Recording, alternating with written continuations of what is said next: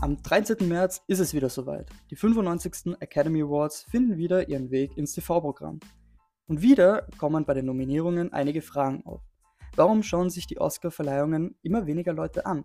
Warum sind genau diese Filme als beste Filme nominiert?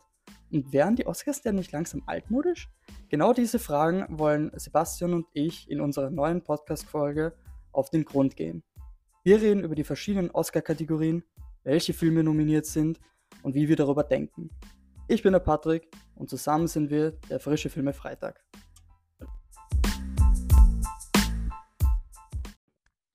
Und hiermit herzlich willkommen. Und äh, ja, zu Anfang mal gleich einfach eine Frage an Sevi.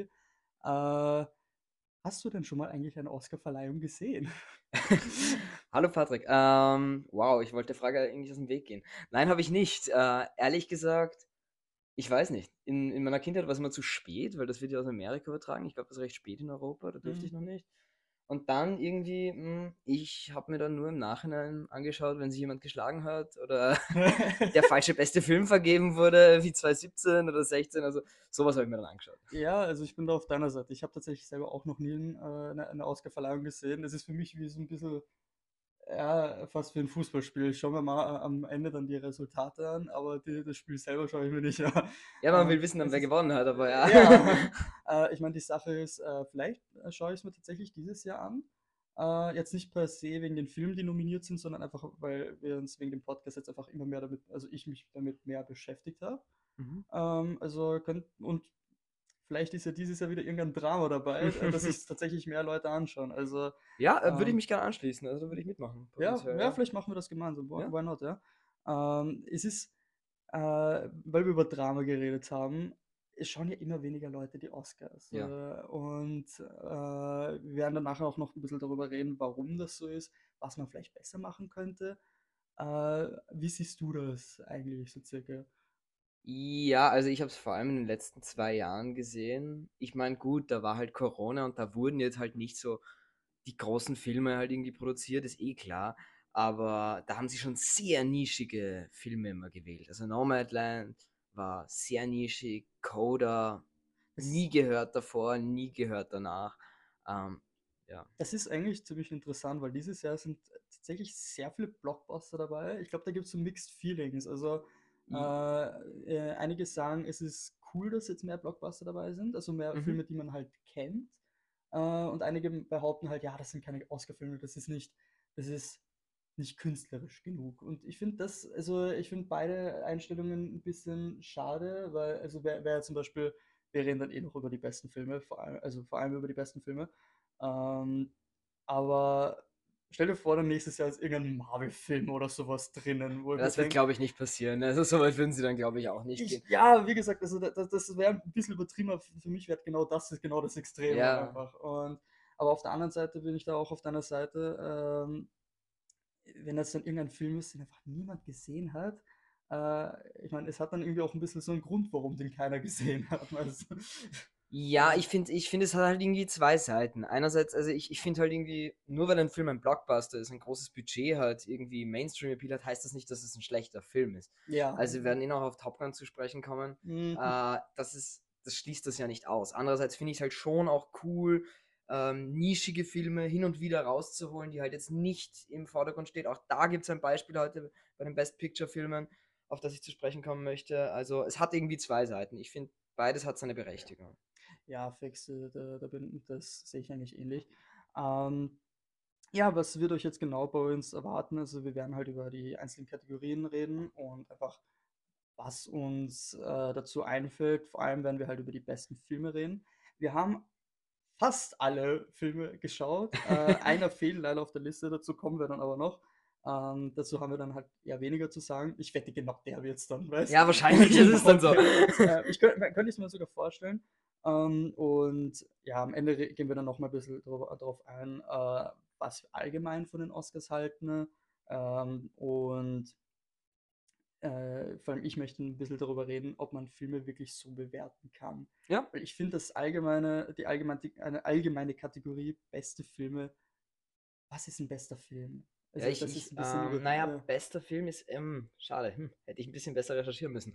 also Aber ich glaube, Best Picture ist jetzt nicht so gemeint, das ist der beste Film. Ich glaube, das ist ein Produktions-Oscar eigentlich. okay. Das ist äh, beste Gesamtproduktion, so habe ich es mal gehört, aber das müsste man eigentlich recherchieren. Okay, fix, wo halt alle Komponenten, also sprich Skript, Darstellung, Inszenierung, so halt äh, top, okay. Gewissermaßen, aber Ja, äh, ja, wie gesagt, können wir dann nachher noch ein bisschen darüber reden und vielleicht, weil die Oscar-Nominierungen, also äh, die, die Academy Awards, haben ja immer weniger Zuschauer. Also ich glaube, die Zuschauerzahlen sind um 50% gesunken, wirklich, seit, na, also wirklich Wow. heftig. Ähm, und dass wir halt noch ein bisschen darüber reden, woran Ich, da, wo, ich wie man das vielleicht besser machen könnte, dass es dann mehr ja, Leute schauen und jetzt nicht auf solche, weil ganz ehrlich, da kommt vielleicht ein bisschen der Verschwörungstheoretik bei mir irgendwie durch, aber ich glaube zum Beispiel, die Ohrfeige äh, letztes Jahr war bisschen fake. das weiß ich nicht, Also würde ich, ist ein bisschen sehr heftig behauptet, aber ich glaube, das sind halt solche Sachen, über die sich die Oscars so dermaßen freuen, weil ja, dadurch halt, weil ehrlich gesagt, letztes Jahr, ich hätte es fett verschlafen. Also ich Ja, hätte, ich hätte nie, vielleicht nachher wäre ich irgendwie drauf gekommen, ah, der Film hat einen Oscar äh, dieses Jahr bekommen, aber ich glaube, ich wusste erst dann, dass die Oscars passiert sind, als äh, Will Smith halt jemanden eine, eine gewatscht hat. ja, ja. äh, naja, auf jeden Fall ähm, reden wir über die besten Filme. Ja, Ja, gerne, gerne. also möchtest du anfangen? Soll ich anfangen? Ähm, beginn du gleich. Okay, ähm, ja, eben, äh, dann würde ich gleich anfangen mit Avatar, The Way of Water. Ja, den hast du gestern Ja, gesehen, ja oder? den habe ich mir gestern noch angeschaut, äh, in 3D. Äh, leider nicht in OV, weil es sich zeitlich nicht ganz ausging. Da wa- waren halt ein bisschen die äh, Vorstellungen halt, ja. Okay. Ähm, und äh, ich muss sagen, ich war sehr überrascht, dass der Film als bester Film nominiert ist. Ja, ich finde es auch lustig, weil der ist ja für nichts anderes nominiert. Das ist schon Ja, irgendwie, äh, erweckt schon ein bisschen den Eindruck, die neue, jetzt holen wir einen Blockbuster rein. ja, also Obwohl das wir ist, eigentlich nichts dazu zu sagen haben. ja, äh, genau das ist einer von diesen Filmen, wo ich mir genau Ja. das denke eben. Äh, vor allem äh, die Stärken von Avatar, finde ich, sind ähnlich wie beim ersten Film, die Bilder. Also Mhm. äh, ich rate jedem, schaut euch den Film äh, im Kino dr- in 3D an.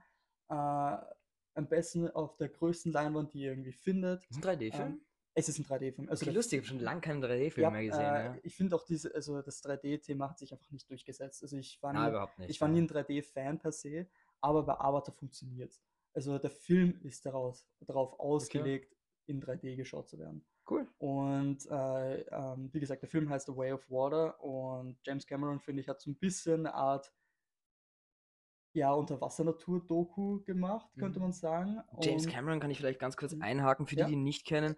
Äh, das ist ein Regisseur, der hat unter anderem gedreht Titanic, Terminator, Aliens. Äh, also dafür ist er bekannt, für alle, die ihn nicht kennen. ja, ist schon eine ziemlich große Nummer. Ja, Also, sie- also absolut. äh, ja, auf jeden Fall äh, finde ich, äh, der, wie gesagt, der, der, der zweite Film ist recht ähnlich, äh, was den zweiten angeht. Auch die, die Aussage, die der Film machen möchte. Mhm. Nämlich, ähm, man zeigt die, äh, diese ästhetische Natur ähm, auf einem fiktiven Planeten ähm, in Pandora mit einem komplett eigenen Ökosystem. Und äh, das wird wunderschön dargestellt, vor allem jetzt äh, wieder mit dem, äh, diesem 3D-Effekt. Damals war ja auch äh, der erste Film quasi der 3D-Film schlechthin. Und äh, diese, dieses, die, diese ästhetische Natur wird halt von den Menschen, vom äh, Kapitalismus, von der Industrialisierung, vom Kolonialismus einfach bedroht und äh, auch größtenteils zerstört. Also das ist ein bisschen das, was die, der, der Film aussagen möchte. Und wie gesagt, äh, darin liegt auch äh, die Stärke in dem Film. Also diese Bilder eben zu, äh, zu zeigen. Ja.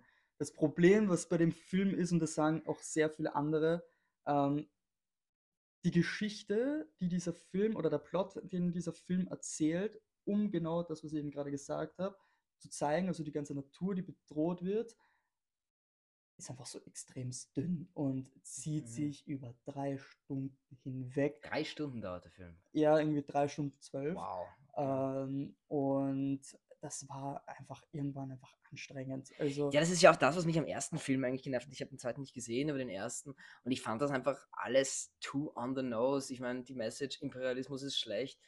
Dafür brauche ich keine 250 Millionen Budget.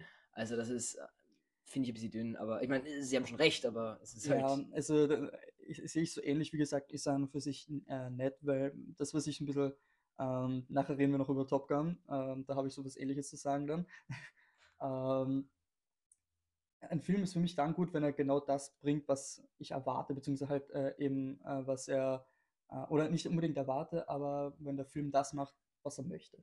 Und der Film möchte schöne Bilder zeigen. Er möchte eben genau diese Message äh, verbreiten und das finde ich auch nett.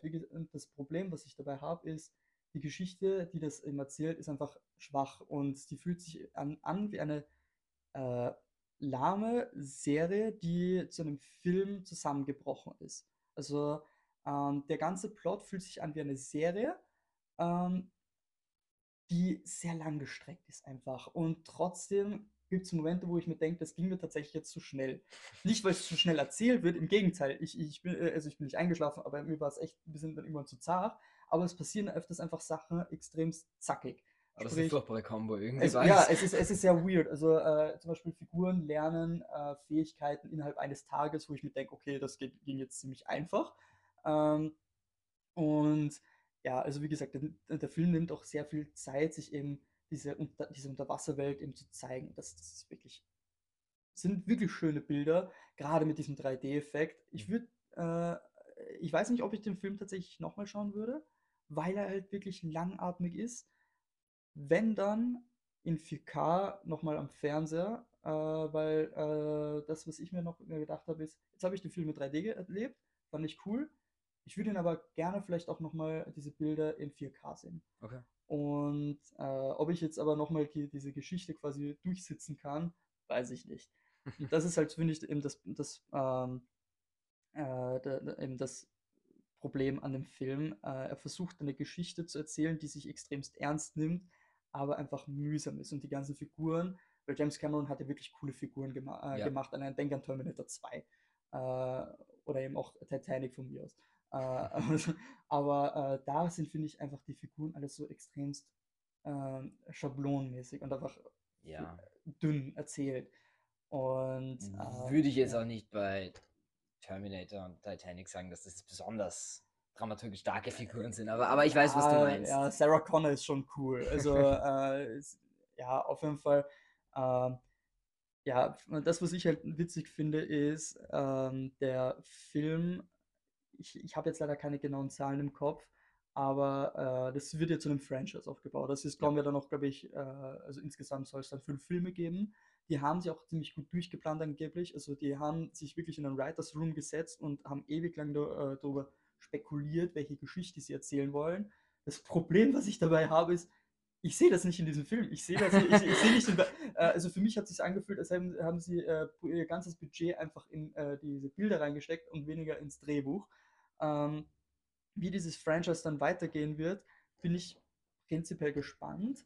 Äh, das, was ich halt witzig finde, ist, das muss sau viel Geld anspielen, um, damit sich das rentiert. Ja, ich habe ich hab, äh, ich hab sogar die Zahlen. Also, wie gesagt, das Budget vorher kurz angeschnitten. 250 Millionen hat er gekostet, die Produktion. Und eingespielt hat er bisher über 2 Milliarden Okay, US-Dollar. Ja, also es Also so- funktioniert. Es kann gut sein. Also äh, äh, ich habe da halt auch zum Beispiel bei IMDb gelesen, dass es 350 Millionen waren. Äh, Beim Budget oder? beim Budget. Äh, ich meine, wie gesagt, das sind halt immer äh, unterschiedliche Angaben, aber Ja. äh, prinzipiell, glaube ich, kann man sagen, der Film muss immer wieder diese Rekordlatte äh, brechen mit. Das ist ja auch Äh, beim ersten. ja. Und, und Titanic war ja davor der erfolgreichste Film. Also das ist irgendwie so. hat auch am meisten Ding anscheinend. abge Also Titanic, Wirklich, okay. äh, äh, Ta- also ich glaube, die drei Filme mit den meisten Oscars waren Titanic, äh, Herr der Ringe, die Rückkehr des Königs und jetzt halte ich fest, Ben Hur. Also der Okay. alte äh, 60er Jahre Film. Lustig. Ja. Das sind, also Titanic ist jetzt nicht mein Lieblingsfilm, aber äh, Ben Hur und äh, Herr der Ringe, die Rückkehr des finde das sind schon coole Filme. ja. Und da, das ist wieder so ein Punkt, weil ähm, lange Filme, das ist das Letzte, was ich zu Ja. dem Film noch sagen möchte, äh, lange Filme werden ja öfters ein bisschen kritisiert, wenn sie Mhm. einfach zu lang sind, aber ein Film, der auch dieses Jahr rauskam, war The Batman. Und der war vielleicht 15 Minuten kürzer. Äh, hat auch ein bisschen Kritik abbekommen äh, dafür, dass er zu lang ist. Ich fand halt das Ende, also der, der, das letzte, der letzte Akt war ein bisschen dazu gestappelt.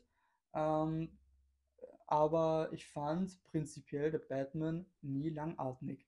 Also in äh, Avatar bin ich wirklich bei der Hälfte, ich glaube, es war wirklich die Hälfte drin gesessen und habe hab mehrmals auf die Uhr geschaut und mir gedacht, okay, ich habe jetzt noch eine Stunde, äh, eineinhalb Stunden oder so. Ähm, aber es ist jetzt nicht wirklich viel weitergegangen. Äh, also, Mhm. ja, wie gesagt, das war ein bisschen mühsam. Der Film schafft aber trotzdem per se das, was er erreichen möchte, nämlich wunderschöne Bilder zu schaffen. Ähm, ja, würde ich ihm den besten Film, also äh, Oscar verleihen? Ich glaube nicht. Also, wie gesagt, äh, das, das klingt ein bisschen hart, aber äh, ich, ich würde ihm sagen, äh, Best Picture, jeden Fall, würde ich, würde ich mir trauen, äh, da- das ihm zu verleihen. Ah, du Aber meinst beste Kamera. beste Kamera, äh, ähm, ja, würde ich ihm verleihen. Ist er Aber nicht nominiert. ist er nicht nominiert. Nein, das ist ist, er das, nicht nominiert. das, ist einer von diesen, das ist einer von diesen großen Fragezeichen, von denen wir am Anfang geredet haben, äh, wo ich mir denke, okay, ähm, das Drehbuch ist nicht besonders toll, aber er schaut cool Ja. aus. So, äh, Ja, aber das ist ja auch das, wofür man Avatar kennt, ist ja weniger jetzt so geile Story, sondern mehr ähm, Technical Achievements. Das ist ja das. Auf jeden Fall, wie gesagt, also das ist ja, äh, spricht hier für den Film, dass er eben genau das macht, was er erreichen möchte. Also, ja, Ja. so viel zu Avatar. Also, ja, wo, was, worüber redest du? Ähm, ich würde sehr gerne reden über The Banshees of Inisherin, heißt der Film, ähm, vom Martin McDork. Ich weiß nicht, ob ich ihn richtig ausspreche. Ist derselbe Regisseur und auch selbe Besetzung größtenteils von In Brooks, ein sehr lustiger, was war das? Thriller, Kriminalgeschichte, Comedy. Ähm, und das ist ein Film, der spielt in den 20ern in Nordirland auf einer Insel. Und das Ganze trägt sich irgendwie so zu während des Nordirland-Konflikts, der ja viele, viele Jahrzehnte gedauert hat. Und, und die Story ist, es ist eine sehr ländliche Kultur, es sind zwei beste Freunde. Hauptdarsteller ist der Colin Farrell, der wirklich großartig war in dem Film. Also der hat mir sehr gefallen. Wo Ähm, kennt man Colin Farrell nochmals? Äh, Sorry, ich bin mit Namen immer richtig schlecht. Äh, ja, der andere Film, Ja. den ich mit ihm gesehen habe, ist in Brooks. Ich kenne jetzt eigentlich Okay. gar nicht so viele Filme mehr mit Oder- ihm, aber ich war echt in. re- red doch mal einfach weiter, ich, ich google ihn währenddessen. Okay, was? Äh, aber ja, ich habe den echt während dem Film sehr gemocht. Ich werde mir mehr Filme mit ihm anschauen.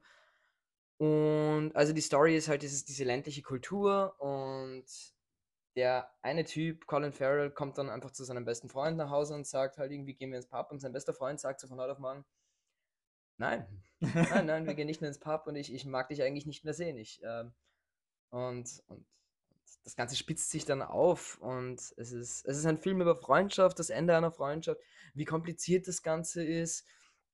Also Und sagen, es ist ein Drama. es ist absolut ein Drama. Es Okay. hat durchaus auch lustige Momente, aber es ist ein ähm, ganz klassisches Drama. Es ist. Okay, finde ich witzig, weil ich habe tatsächlich über den Film eigentlich nicht viel mitbekommen. Ja, Ähm, übrigens, kurze äh, Einhaken, Colin Farrell, weißt du, wo er noch schon mitspielt? ja. The Batman. Da, sp- da spielt er den Pinguin. ja- okay, lustig. Deswegen muss ich jetzt gerade ziemlich grinsen. ne? Ähm, also er spielt auch bei The Gentleman äh, mit, wo er den Coach spielt, aber er hat schon, Ja. da, da, deswegen, deswegen kam mir der Name bekannt vor. Äh, Der Batman irgendwie ganz vergessen, dass der schon äh, noch dieses Jahr war. Ja, Also, wie gesagt, ich finde es auch schade, dass der irgendwie nirgends genannt wird, weil ich finde dafür, dass es ein Superheldenfilm ist, ist der wirklich gut. Er Also, war, er, er war, er war in Ordnung. Ich, er hat mir gefallen. Ja. Nicht so cool wie die alten mit Christian Bale und Heath ja, Ledger. gut, das kann man nicht vergleichen, aber es, ja, wie gesagt, Batman ist eine andere Geschichte. Ähm, ich fand's cool, wie du den Namen ausgesprochen hast, The Banshees äh, of Inisherin. Inisherin? Ich weiß es nicht genau. Ja, äh, äh, haben Es haben nicht ist- immer alle Inisherin gesagt oder irgendwie so? Äh, Wow, das, das, Inisherin? das kann absolut sein, dass das falsch ist. Also nein, glaube, du bist nämlich gerade die erste Person, die das richtig ausspricht. Ja, also sicher bin ich mir da nicht. Das ist auch ähm, mein einziges Problem eigentlich mit dem Film war der. Wirkliches Problem kann man das eigentlich auch nicht nennen. ist ein starker irischer Akzent. Also ich habe ihn in äh, Originalsprache gesehen und wow, das hätte ich gern vorher gewusst. ähm, habe ich mir ein bisschen schwer gestanden, stellenweise, aber das meiste kommt rüber. Sonst wirklich großartiger Film, wirklich sehr empfehlenswert, absolut einer meiner Favoriten dieses Jahr. Hm. Sehr gutes Drehbuch, sehr gute, ähm, sehr gute Schauspieler. Alles hat wirklich gepasst. Es sind auch wirklich alle, glaube ich, nominiert. Äh, Colin Farrell als bester Hauptdarsteller. Ich Ich hab- muss mich kurz zu den Nebendarstellern gehen. Brandon Gleeson als bester Nebendarsteller. Barry Cohegan als bester Nebendarsteller. Und. Und Carrie Corden. Condon als beste Nebendarstellerin. Also wirklich äh, sehr große, äh, großartige Darsteller, hat mir sehr gut gefallen alles. Ähm, war auch von der Kamera durchaus schön. Also sehr guter Film. Ich habe so das Gefühl, wie gesagt, ich habe nicht viel von dem Film mitbekommen, aber so wie ich gerade höre, klingt es eher nach ähm, dem typischen Oscar-Film, wenn man das so sagen kann. Also Avatar war jetzt so richtig der, der Mhm. Blockbuster-Oscar-Film, damit halt mehr Leute Ist was Klassischeres, ja, ja. Ja, und das, ist, das wirkt eher was Künstlerisches, sagen wir mal so. Also, ähm, Ja, durchaus. Also es ist ich, ich meine, da kommen wir, glaube ich, auch nochmal bei ähm, im Westen nichts Neues drauf. Es hat auch Anspielungen eines Kriegsfilms, weil im Hintergrund eben während der ganzen Handlung, in Wahrheit die Handlung handelt ja nur von den zwei Freunden, Mhm. die sich quasi eben, deren Wege sich trennen. Und im Hintergrund gibt es die ganze Zeit den Nordirland-Konflikt und, und die schießen die ganze Zeit. Hat aber eigentlich nichts mit der Handlung zu tun, wirklich.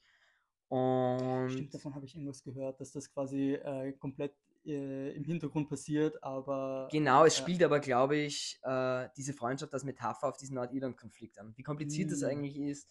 Und ähm, Ja. ich glaube halt, gut, da müssen wir jetzt zu den Predictions übergehen, aber ich glaube halt, dass äh, Kriegsfilme leider in diesem Jahr natürlich mit dem Ukraine-Konflikt sehr präsent sein könnten bei, der Ja. Oscar, bei den Oscar-Verleihungen. Und ist natürlich leider ein großes Thema des Jahres 2022 gewesen. Ja. Ja, also wenn du nicht, noch, äh, nichts mehr zu sagen hast, würde ich dann sogar gleich im Westen nichts Neues Ja, ansprechen. bitte. Äh, also ich habe so den düsteren Verdacht, äh, dass wenn im Westen nichts Neues den besten äh, Os also Film für den besten, äh, den Oscar für den besten Film gewinnen Mhm. wird, dann wird das primär als Zeichen gegen den Ukraine-Krieg sein, was ich ehrlich gesagt ein bisschen schade fände. Ich meine, auf der einen Seite finde ich es äh, find cool, äh, dass, dass man das äh, macht. Auf der anderen Seite finde ich, sollte man äh, sollte halt der beste Film nun, äh, ähm, den Oscar gewinnen, weil er der beste Film Ja. ist und nicht, weil er halt eben dieses, dieses Thema gerade eben anspricht. Ähm, und ja, im Westen nichts Neues haben wir tatsächlich bei, äh, haben wir beide gesehen. Ja, die haben wir Und, zusammen gesehen. Ähm, ja, ich bin tatsächlich ein großer Fan von Antikriegsfilmen und habe auch beide im Westen nichts Neues Filme gesehen, also die alten. Der eine, äh, puh, wann, eine war, äh, glaube ich, in den ganz alt. 90ern oder in den 70ern äh, raus. Ich, ich schaue es vielleicht nach, äh, nachher nochmal nach. Aber der andere war ein Schwarz-Weiß-Film. Also ja, da gibt es noch einen aus den 30ern oder so, glaube ich. Von, ja, irgendwie wirklich einen sowas. ganz also, alten gibt's es, da, es, ja. es, ja, auf jeden Fall basiert es auf einem äh, Roman, der von einem äh, Kriegsveteran aus dem Ersten Weltkrieg geschrieben wurde. Mhm. Ähm, und ja, das bringt mich auch schon eigentlich zu der Kritik, die ich an dem Film äußern möchte, nämlich er macht sehr viel anders als das Original. Also Ja. als die originalen beiden Filme und das Originalbuch. Ähm, und finde das, es mega, dass du dir die alten Filme auch angeschaut hast. Ja, jetzt einer, einer ist auf Amazon Prime, by the way. Ah, Also ich glaube okay. ich glaub sogar beide. Cool, ich habe die alten nämlich gar nicht gesehen. Das Äh, kann ich ist, sehr äh, empfehlen. Okay. Und äh, da- das Problem, äh, also prinzipiell, wenn man vom Original abweicht, ist es nicht so schlimm, finde ich. Machen ja öfters Ja. Buchverf gerade Buch Buchverfilmungen. Äh, das Problem ist halt, ähm, im Westen nichts Neues, also dann Netflix im Westen nichts Neues, verliert, finde ich, dadurch sehr viele Aussagen. Also Mhm. ähm, es kommen sehr viele Szenen nicht vor, die aber extremst wichtige Aussagen hatten, ne? die eben diesen, gerade den Ersten Weltkrieg beschreiben. Äh, und äh, die, diese Szenen wurden dann durch andere Szenen ersetzt, die halt, finde ich, äh, ihren eigenen Film äh, sei, ihr eigener Film sein könnte. Also finde ich, die, die mit der Geschichte der Hauptfiguren nicht wirklich viel zu tun hatte. Also ähm, quasi neben der Geschichte der, Pro, äh, der, der, der Protagonisten, also der Hauptfiguren, äh, wird auch ein bisschen die Geschichte über den, äh, den Waffenstillstand von, vom 11. November 1918, ähm, der wird da auch gezeigt. Äh, und es sind auch coole Szenen, keine Frage, aber äh, ich finde ich finde es schade, dass da eben dafür Szenen weggekattet wurden, die einfach sehr tiefgründig waren. Also es, wurden, äh, es wurde weniger Ja. gezeigt, obwohl der Film eigentlich sehr lange ist. Wir, wir haben ja auch darüber gesprochen, es gibt ja im Roman den Teil, wo er dann wieder zurück Das ist das, was äh, ich nach Hause meine. fährt, weg von der Frau. Und das Ja. ist super wichtig im Grunde für Ja, die Geschichte. Also es ist äh, im, ja. im Buch bzw. im alten Film kommt halt die Szene vor, dass ähm, der, also Paul Bäumer, der, die Hauptfigur, ähm, Heimaturlaub bekommt und nach Hause fährt und dann in einer ganz anderen Welt ist. Also Mhm. sprich, äh, er bekommt auf einmal den Krieg äh, wieder aus dieser Propagandasicht mit, äh, wie die Leute darüber denken, wie verblendet die Leute sind, wie sie sich den Krieg vorstellen. Sprich, sein Vater erzählt ihm davon, äh, ja, und er wird jetzt dann eh gleich gewinnen. Ich weiß, du bist ein einfacher Soldat, aber äh, deine, deine Sicht ist da zu, äh, zu, also zu klein, zu limitiert. Du siehst nicht das große Ganze. Und dann reden da die, die, die Väter quasi gescheit daher, wie man äh, Frankreich besiegen kann. Und man steht die Musik nur kurz noch äh, bevor. Und irgendwann ist halt, äh, steht Paul Bäumer da und sagt, äh, ich, ich halte das hier nicht mehr aus. Ich, ja. ich, ich, ich muss wieder zurück in diese Hölle, weil äh, ich, ich, ich halte diese, diese, diese Fantasiewelt nicht aus. Und das ist so eine, ähm, äh, also zeigt auch ein bisschen dieses Thema von posttraumatischer Belastungsstörung, äh, die halt ähm, na, äh, von Veteranen sehr halt ein wichtiges Thema ist. Und äh, ja, das wird halt leider in, den neuen Film nicht wirklich dargestellt. Das heißt aber definitiv nicht, dass der Film kein gutes Kriegsdrama ist. Im Gegenteil, es ist ein wunderschöner Film. Also wunderschön. Er zeigt, äh, er ist, er ist wunderschön in seiner, äh, in seiner Grausamkeit. Also äh, er zeigt dieses Kriegsdrama wirklich gut, hat wirklich atemberaubende Bilder also es kommen da Szenen, äh, wo die Soldaten dann sehen, wie die französischen Panzer angerollt kommen und ich sitze einfach nur da und denke, ach du Scheiße, lauft. Ja. Ähm, und zeigt auch wirklich mit den Kostümen und äh, wie, also bringt diesen, äh, die, die, diesen, diese, diese Zeit extremst nah. Und äh, ist auf definitiv ein wirklich guter Film. Wie gesagt, mir fehlen leider einige äh, Aussagen von dem Film. Ähm, ja, äh, wie gesagt, das ist das, was ich zu Im Westen nichts Neues sagen kann. Äh, ich ich finde es cool, dass der Film äh, für ähm, etwas nominiert ist. Ich finde es cool, dass der Film als, äh, als Best Picture war oder be beste Kamera. Um, ähm, ich glaube, beste Kamera ist er auch nominiert. Ja, genau. James Friend. Okay, ja. beste um, ähm, Kameramann.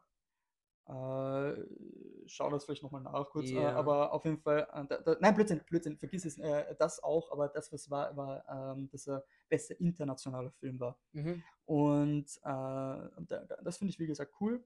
Ähm, bester Film, wie gesagt, ich würde es verstehen, weil er den gewinnen würde, weil er hat wirklich äh, unglaubliche, unglaubliche Szenen. Ich habe halt den, den, den, den le leichten äh, Nachgeschmack oder halt das, den, die bisschen die, die Sorge, dass das halt dann nur der beste Film wird, ähm, damit man wieder einfach ein Statement setzen kann und damit sich halt die mhm. Leute dort. Ja, die Oscars sind halt äh, immer schon ja. sehr politisch gewesen. Also das war immer mehr. Ja. Ich meine, das kann man dann eh nochmal später aufwärmen, wenn du willst, aber es war immer schon mehr eine politische äh, Auszeichnung als wirklich jetzt eine filmisch-künstlerische, meiner Meinung nach. Ja. Aber war, ja, was ich noch zu dem Film sagen will, also wir haben ihn jetzt zusammengeschaut und ich fand ihn cool, ich fand ihn gut, alles in allem. Ist jetzt nicht mein Lieblingsfilm von den Best Picture Nominierten. Ähm, ich finde, also der, der, der, der, der Film basiert auf dem gleichnamigen Roman Im Westen nichts Neues ist einer der erfolgreichsten Romane über den Ersten Weltkrieg. Der Autor ist Remarque. Ja. Und also ich, habe hab jetzt die ganze Zeit nachgedacht. Ja, ja. Nein, das ist, ähm, muss man halt sagen, Remarque ist ein super Autor zum Verfilmen. Der ist so mhm. visuell. Mhm. Der schreibt meiner Meinung nach eigentlich mehr Drehbücher als Romane. Es sind die ganze Zeit Bilder drin, die du einfach genauso nehmen kannst aus dem Buch und einfach eine Kamera hinstellen kannst. Das ist ähm, ja. im Grunde der perfekte Autor zum Verfilmen. Das finde ich schon immer gut. Ja, mein Problem war einfach mit dem Film, ich mag einfach keine Kriegsfilme. Echt? Okay. Ja, ich meine, äh, schon hin und wieder finde ich es äh, sehr interessant, aber so auf die Dauer, mh, hm, ich weiß nicht, irgendwie. Ich, ich finde, das vor allem der Unterschied zwischen, äh, das ist ein Thema, mit, der, mit, mit dem ich, nachdem ich den Film gesehen habe, ja. mit dem ich ziemlich befasst habe, nämlich der Unterschied zwischen Antikriegsfilmen und Kriegsfilmen. Das ist ein Antikriegsfilm. Das ist definitiv ja, ja, ein Antikriegsfilm. Ähm, und das ist auch ein Thema, worüber wir gerne mal eine Folge machen können. Ja. Ähm, Wenn du das zum Beispiel zu Apocalypse Now vergleichst, ja, die das äh, ja nicht so anti sehen den, immer. Den ja. muss ich endlich mal sehen. ja, den können wir uns zusammen anschauen. Das ist ein sehr guter Film, aber nicht machen, so Anti-Krieg. Also die. Wie gesagt, da habe ich halt auch unterschiedliche Sachen gehört. Also das, äh, ja, nein, die Message sieht schon auch hin und wieder ein bisschen kritisch, aber mh, hm, sie haben es schon auch sehr gefeiert. Okay, ja. Sehr genossen. Okay, ja. Ähm, ja, so viel dazu. Hast du noch was dazu Ja. zu sagen? Oder? Äh, nein, dann würde ich zum nächsten Film schon übergehen. Ich habe Mhm. nämlich gesehen Elvis, ein Film, Mhm. auf den ich sehr gespannt war, weil ich ehrlich gesagt sehr Schlechtes gehört habe. Ich nämlich Also, auch. alle Leute, die ich gefragt habe, haben den furchtbar gefunden. Und ja, da möchte ich gleich dazu sagen, Regisseur war Baz Luhrmann. Das ist derselbe Regisseur, der Great Gatsby damals mit Leonardo DiCaprio und Tobey Maguire gedreht hat und äh, Romeo und Julia, also auch großer Hollywood-Regisseur mittlerweile. Ähm, ich mag ihn. Ich mag ihn sehr gern, Okay. aber er ist was Eigenes. Also man muss es mögen. Das merkst du auch bei äh, Elvis. Ich fand das ganz lustig. Einer meiner Lieblings ähm, hat äh, Baz Luhrmann beschrieben als ein Regisseur, der auf Final Cut Pro schneidet und alles ausnutzt, was es da gibt. Der nimmt das ganze Schnittprogramm und nimmt alles rein in den Film. Das finde ich ganz zutreffend. Es ist sehr knallig immer, sehr, also sehr farbig, sehr, der Schnitt ist schräg. Ähm, ich mag das aber, ich genieße das sehr. Ich fand, ich habe Elvis genossen, ich fand ihn jetzt nicht so schlecht. Ähm, deutliche Probleme des Films, muss man schon noch einmal sagen, waren das Drehbuch. Mhm. Das Drehbuch war sehr, also der Film war lang auch, jetzt keine drei Stunden, aber doch eher lang und komisch aufgebaut.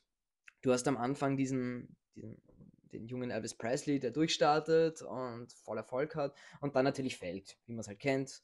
Drogen, Party, geht halt alles nicht gut aus, eh klar. Aber das Komische ist, es beginnt schon irgendwie, nach der ersten halben Stunde beginnt schon irgendwie so, beginnen schon die Probleme. Du bist halt so, okay, wow, das ist schnell gegangen. Und dann schaust du irgendwie auf die Uhr und es sind noch zwei Stunden da. ähm, das fand ich sehr weird. Ähm, ja, das, das, das Drehbuch hatte, ja, war, war nicht gut aufgebaut, muss man mal ganz ehrlich sagen. Ähm, Tom Hanks war leider sehr enttäuschend in dem Film. Ich, Ich Tom Hanks ist ein super, super Schauspieler, aber in dem Film, ich weiß nicht, die Rolle war total überzeichnet. Er spielt, also es ist halt irgendwie, der Film handelt jetzt nicht nur von Elvis Presley, sondern auch von seinem Produzenten, der gespielt wird von Tom Hanks und der, so wie ich das verstanden habe, ich kenne mich jetzt nicht so genau aus mit der Geschichte von Elvis Presley, aber den ziemlich ausgeraubt hat und Mhm. ähm, zugrunde gerichtet hat, größtenteils. Also kein guter Kerl war.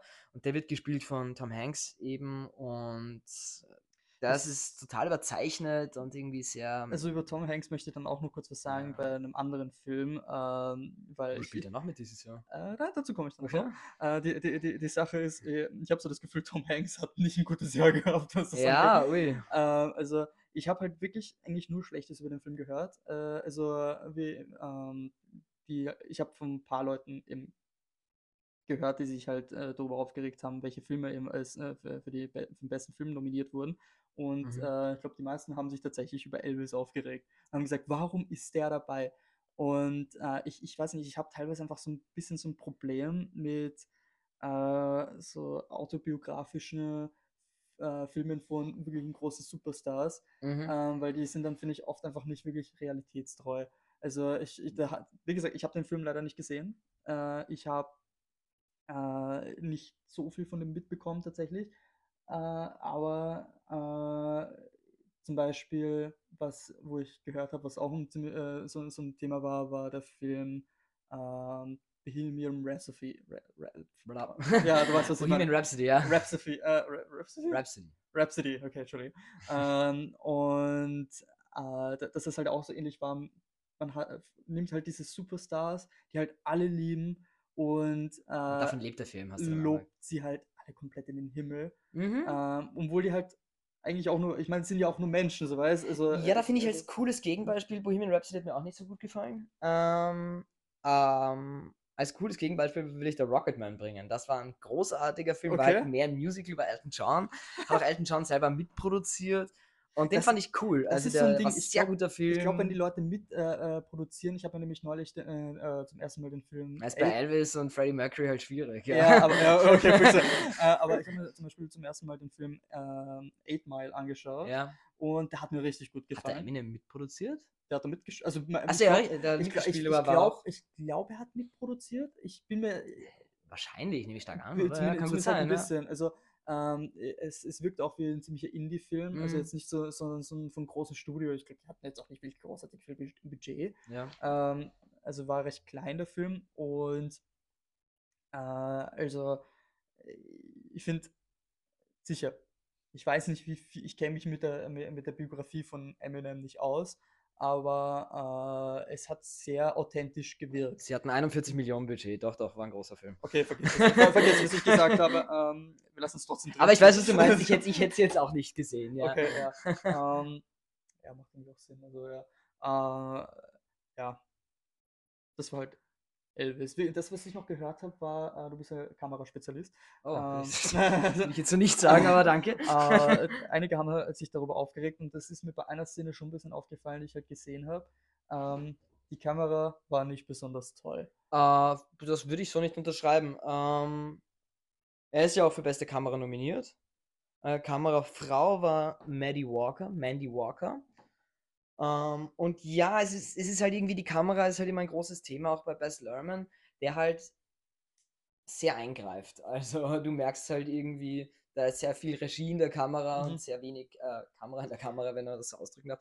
Aber ich weiß nicht, man muss es halt mögen, irgendwie diese, diese Art, diese Art Also, ja, ich. Ich, ich äh, mag ja, das. Ich finde das eigentlich, ich- mir hat es Spaß gemacht. Okay. Also ich, ich, ich, fand den Film, ja, Okay. nichts, ni, ni, ni, nichts Geniales, aber er hat Spaß gemacht. Ich, Also ich weiß nicht mehr genau, welche Szene das war. und Das war irgendwas, was ich auf YouTube gesehen habe, Mhm. wo halt ähm, Elvis halt auf einer Bühne steht und halt äh, fett abgeht Ja. äh, und Gitarre spielt und halt dazu tanzt und alle flippen komplett aus. Und ich glaube, in, in einer Sekunde gab es einfach 25 Cuts gefühlt. Also äh, es, es, sah, es sah halt aber aus wie so ein ärgstes Schnittgewitter. das ist dann Ähm, aber ein und- Problem im Schnitt. Ja. äh, Ja, okay, aber halt, äh, wo, wo ich mir dann gedacht habe, okay, das ist mir einfach. Ich bin kein Fan von Wackelkameras und das sah einfach so komplett Ja, das nicht. aus. Ja, ja. Ähm, also wie gesagt, vielleicht habe ich das auch nur falsch in Erinnerung. Äh, vielleicht hört sich das jetzt jemand an und sagt, das ist nicht, das ist gelogen. Aber ähm, äh, ja, also. Ja. Na, abschließend möchte ich noch kurz zu Elvis sagen, also was mich natürlich ein bisschen geärgert hat, äh, ich habe hin und wieder ein bisschen Elvis, habe mich dabei ertappt, zu Babylon verglichen. Und das sind auch zwei eher lange Filme, die in der also, sehr retro sind und versuchen oder versuchen das zu sein und äh, Drehbuchprobleme hatten oder, wo das Drehbuch kritisiert wurde dafür, dass es nicht gut aufgebaut war und zu langatmig ist. Und ich finde definitiv, dass Babylon der wesentlich bessere Film war und deswegen war ich ein bisschen verärgert, dass Babylon so für zwei minimale Oscars, glaube ich, nominiert ist. Ja. Ähm, und, und Elvis als Best Picture fand ich schräg. Aber, und deswegen finde ich trotzdem die Wahl des Regisseurs bei dem Film richtig. Ich finde, Baz Luhrmann kann extrem gut alte Musik und alte Zeiten modernisieren, was an sich meiner Meinung nach sehr problematisch ist und sehr billig wirken kann. Mhm. Ähm, auf also, allem meistens. ich meine, entschuldige, wie kannst du jetzt, ich meine, Elvis Presley, das ist so alte Musik. Das hören wir jetzt nicht. Wenn wir, wenn wir heute auf eine Feier gehen, das hören wir nicht. Dazu hätte ich Ähm, eine lustige Geschichte. ja. Ich, war, ich war nämlich neulich auf dem Ball, äh, ich sage jetzt nicht welcher Ball, ähm, von meiner Tanzschule aus. Ja. Und äh, weißt du, was die Mitternachtsanlage war? Ein Typ, hat, Jailhouse Rock? ein typ hat sich als. Das Lied kam nicht mal vor. Ein Typ hat sich als Elvis verkleidet und hat, äh, hat gesungen und so getan. So getan, als würde er Gitarre spielen. Das war das lächerlichste, was ich auf dem Ball jemals erlebt habe. Weißt? Also ich finde das cool. äh, äh, ich, ich, fand, ich fand's lächerlich. Es Klingt nach mir, wa- was ich. äh, äh, nein, wie gesagt, er, hat- er hat nicht schlecht gesungen, die Leute haben dazu getanzt, aber ich habe mir echt gedacht, what the fuck? So, und alle haben, sind voll abgegangen. Ja. Also so viel dazu, ja. okay. Ähm, ja, sorry für die Unterbrechung. Ja, aber ich, also das, das finde ich einfach cool. Das hat mir auch schon bei Gatsby gefallen. Teilweise sehr moderne Songs äh, in eine alte Zeit, weil wenn du halt einfach Gatsby nimmst, beispielsweise, äh, das ist 20er Jahre, das ist so alter Jazz, damit Ja. fangen wir heute nichts mehr an und das sind Partys. Und genau dasselbe hast du ja auch bei Elvis. Das ist so alte Aber, Musik und ein Rockstar. Und, und Partys und das, dass du da irgendwie eine Connection findest, das finde ich kann eigentlich nur Baz Luhrmann wirklich gut und das muss ich halt auch einmal positiv hervorheben bei dem Film. Ja, fix, ja. Das, also ähm, Elvis weiß ich zwar nicht, aber äh, die Musik bei Gatsby hat mir wirklich gut gefallen. Also ja, war- das war eine coole Combo das, einfach. Ja, ja. äh, also gerade der Song von Lady Gaga äh, mit äh, A Little Party Never Kills Nobody. War das Lady Gaga? Ich glaube, das war ja jemand anderes. Nein, nein, das war Lady Gaga. Ah, okay, Ja. lustig. Ähm, ja. Ja. das war schräge Songwahl, aber hat irgendwie funktioniert. Ja, es, es, war, es war ein bisschen Popmusik, die aber Ja. trotzdem in die Zeit reingepasst hat. Also es war eine coole äh, Combo. Ja. Ähm, reden wir weiter über Top Gun. Äh, da haben wir beide ein bisschen was dazu zu sagen. Ich Ja. würde trotzdem gerne mal dazu anfangen. Gerne, gerne. Ähm, nämlich, ich habe den Film im Kino gesehen und das war ein- wieder einer der äh, ersten Filme, die ich nach Covid unbedingt im Kino sehen wollte. Ja. Und ähm, ich finde es bisschen weird, dass der Film als bester Film nominiert ist. Ah, ich finde das so cool. Ich, ich, ich, habe mich so gefreut. Ich glaube, also es, es, es klang für mich eher wie ein fetter Troll. Äh, ich fand es witzig, aber ähm, ich glaube, bei dem Film kamen auch ein bisschen äh, gemischte Gefühle, äh, Gefühle auf. Ich fand, der Film war cool. Es war ein wirklich cooler inszenierter Actionfilm. Mhm. Äh, mir haben die Bilder extrem gut gefallen. Äh, also wenn da Tom Cruise drin sitzt in diesem Cockpit und komplett das Gesicht verzieht, dann weiß ich, das zieht, das verzieht das Gesicht, weil der wirklich gerade, was weiß ich, wie viele G auf ihn wirkt. Ne? Ähm, und kle äh, kleiner Abschweifer. Ich fand es nämlich wirklich witzig, wie sie den Film gemacht haben. Mhm. Ähm, nämlich, ich weiß leider nicht mehr, wer das war. Äh, jemand hat halt eben die Idee gehabt, äh, also die Produzenten hat die, hatten die Idee, äh, einen neuen Top Gun-Film zu machen. Und sind zu Tom Cruise hingegangen und haben gesagt, hey, mach mal einen neuen Top Gun-Film. Und äh, Tom Cruise hat dann gesagt, okay, kommt rein zu mir und äh, hat dann wie, äh, so ein YouTube-Video gezeigt, wie echte Jet-Piloten ne, halt einfach mit normalen ja, GoPro-Kameras, äh, basically, äh, einfach filmen, wie sie gerade fliegen und hat gesagt, ja, ähm, wenn wir jetzt einen Top Gun-Film machen wollen, dann müssen wir das toppen. ähm, und ja, dann haben sie halt, was haben sie gemacht? Rationale Idee. Äh, sie haben Kameras in echte Kampfjets eingebaut äh, und haben versucht, so die Piloten bzw. so die, die, die, die, die Flugsequenzen halt zu filmen. Und das war, es klingt so einfach, aber ähm, so, ein, so ein Kampfjet ist ja schon ähm, halt da, ein paar, da waren schon ein paar Ingenieure am Werk, ja. beziehungsweise halt, halt ein paar Techniker, gell? Und dann kommt da halt jemand her und sagt, ja, bauen wir jetzt mal eine fette Kamera da ein, die halt nicht irgendwie so eine kleine GoPro ist, sondern halt eine gescheite Kinokamera ist. Und das ist halt technisch schon mal ziemlich schwierig gewesen. Also das war auch ähm, eine ziemliche Herausforderung, hier mal da einzubauen. Dann mussten die ganzen ähm, Schauspieler, die in diesen Kampfjets äh, sitzen, mal Flugtraining machen, weil die auch tatsächlich geflogen sind. Sich jetzt nicht jeden Stunt, also die sind, haben nicht die krasse Sache abgezogen, äh, wie im Film dargestellt. Aber trotzdem, äh, also das war schon ein sehr aufwendiger Film. Und ich finde, da habe ich was ähnliches eben zu sagen wie bei Avatar. Ähm, der Film weiß, was er möchte und liefert genau das. Der Film hat ein nicht besonders gutes Drehbuch. Ähm, ich meine, es ist, ich finde. Da, dazu möchte ich später noch was sagen. Okay, ich dachte, es kommt nämlich genau das Umgekehrte. Ähm, ich finde nämlich, das Drehbuch ist basically Fast and Furious. Es ist, finde ich, einfach. Äh, ja, du wow, come on. Also, ich finde ich find das Drehbuch jetzt Das finde ich jetzt sehr hart. Äh, einige sagen auch, das Drehbuch ist äh, äh, ärgstens sexistisch. Also. Ähm, Wirklich, okay. Ja, ähm, finde ich. Kann, kann, kann ich auch irgendwo nachvollziehen, aber ähm, in manchen Szenen. Aber äh, der Film hat extrem viel Spaß gemacht und da ist mir dann das Drehbuch, das jetzt nichts, finde ich, so spektakulär ist. Es ist nicht dumm. Also sicher, es kommen sehr. Ja, na, das Drehbuch, ich finde jetzt nicht, dass es irgendwie äh, Birdman ist, dass du jetzt die Dialoge einfach nur anhören ja. kannst und das ist alles genial, das sicher nicht. Das Aber ich fand ihn cool aufgebaut. Und das ist das Ding. Der Film äh, möchte äh, jetzt auch nicht unbedingt ein äh, extrem gutes Drehbuch hervorbringen. Er möchte einfach diese coolen Actionsequenzen zeigen und das ist, finde ich, was halt ein cooler Actionfilm ausmacht. Er nimmt sich in äh, den richtigen Momenten ernst, mhm. aber sonst ist er einfach ja, das klingt jetzt ein bisschen beleidigend, aber leichte Kost. Ja, so, ja. Es, es, es macht Spaß, den Film zu schauen. Ähm, es ist jetzt kein Film, äh, äh, wo man großartig darüber nachdenken muss, aber er macht einfach extrem viel Spaß zu schauen. Und wenn da ein Flugzeug, äh, Flugzeugträger im Meer schwimmt, dann schwimmt da wirklich ein Flugzeugträger im Meer. Und äh, das, finde ich, macht einfach einen guten Film aus. Und gerade finde ich, das wollte ich eigentlich auch zu Avatar sagen, in Zeiten wo, äh, von Marvel, wo einfach jeder Film einfach dahergeschissen kommt, mhm. ähm, der einfach ausschaut wie aus, äh, wie, wie, wie, äh, als wäre von, jetzt no offense gegen Nickelodeon, aber wäre das ein Nickelodeon-Film äh, und einfach hässlich animiert ist, finde ich, sind solche Filme halt wirklich ähm, großartig und schauen einfach genial aus. Also, ja. ähm, auch wieder so ein Film, wo ich sage, würde ich in beste Kamera reinklatschen, aber jetzt nicht unbedingt. Ah, da glaube ich nicht. Nein, hat er nicht. Eben nicht, und das finde ich so weird. Ähm, aber äh, ich würde jetzt nicht den Oscar für den besten Film geben. Ja, Kamera ist ja lustig, dass du das ansprichst. Äh, der Kameramann war Claudio Miranda. Ähm, der hat zum Beispiel das andere Film, und das ist doch ein interessanter Kameramann, äh, Life of Pi gedreht und The Curious Case of Benjamin Button von David Fincher. Heißt der Film Life of Pi oder Life of Pi? Äh, ich glaube Pi. Okay. Ähm, ja, ich fand Top Gun richtig cool. Ich fand auch. das ja. Äh, erstens, hast du den ersten Film geschaut? ja. Ich nicht. Und ja, hab ich, ich war ein Riesenfan vom ersten Film und ich erinnere mich noch, ich bin vor, ich weiß nicht, das war noch, weiß nicht, während, also irgendwann vor ein, zwei Jahren war ich im Kino und sie haben den Trailer gebracht.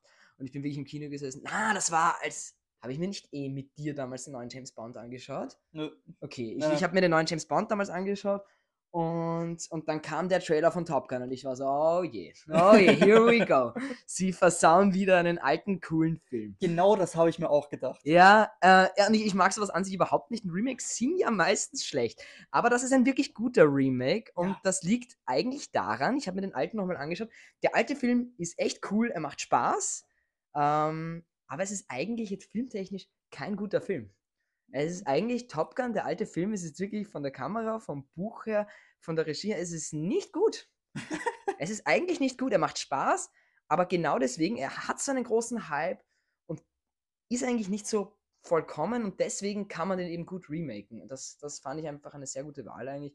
Ich finde es auch lustig, also der ganze Hype, ich habe mal ein Interview mit Tom Cruise gesehen und ich fand ihn einfach sympathisch. Ich glaube, es war bei Conan.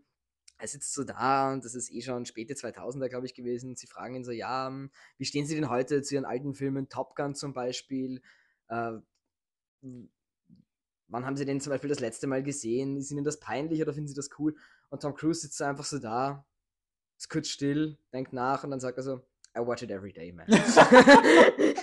Ja. Also ich finde das, äh, ich finde, ich finde ihn cool. Also Ich finde es vor allem lustig, dass im äh, neuen, also in Top Gun Maverick, Tom Cruise, glaube ich, zum ersten Mal äh, als alt dargestellt wird. Also, dass man gesagt hat, dass Ja. er eigentlich relativ alt mittlerweile schon ist, auch wenn man es nicht sieht. absolut, er beginnt ja eigentlich auch, er will ja fliegen und irgendwie Ja, äh, alles. Stunts machen, dann sagen sie ihm eigentlich am Anfang, hey, wir wollen dich als Lehrer. mhm. Ähm, ja, ich fand den, also ich fand, ich fand das Drehbuch gut. Also muss ich dir echt widersprechen. Ich fand, ich fand, es hat echt was geführt. Ich fand es spannend. Hm, Ich war Versteh mich nicht falsch. Ich, ich, finde, der Film ist Mhm. äh, dafür, was er sein möchte, im, äh, ein Actionfilm wirklich passend und Mhm. finde ich auch wirklich gut. Es ist Ja. halt kein, äh, kein Shakespeare-Roman. Na, also, das und, äh, aber das möchte eben auch nicht das sein. nicht Und sein. das, ähm, da, das ist eben das Coole dran. Aber Äh, ja. Das, was mir nicht so gut gefallen hat daran, war die Liebesgeschichte. Ich fand die, aber Ja. jetzt, das war auch das, sie- wo sehr viele gesagt haben, dass sie sie sehr sexistisch finden, weil halt das diese Barkeeperin halt ihn so komplett Mhm. anhimmelt und so. ja. Was ich auch verstehen kann, ich meine, ich fand die ganze Liebesgeschichte auch ein bisschen zu. Ich fand, das hat sie nicht gebraucht. Ja. Sie war so richtig in dem Film einfach nur da, weil ein Blockbuster braucht auch eine Liebesgeschichte. Ja. Die hat mir überhaupt nicht gefallen. Aber sonst hat mir der Film gut gefallen. ja. Äh, was gibt's sonst noch? Ja, gut, dann würde ich eigentlich gern kurz über Everything Everywhere All at Once sprechen. Oh, ja. wow, ähm, was für ein kranker Film. Äh, ich habe den gestern Abend gesehen und ich habe wirklich viel Gutes gehört. Albträume gehabt. Und mh, wie fasse ich diese Handlung zusammen?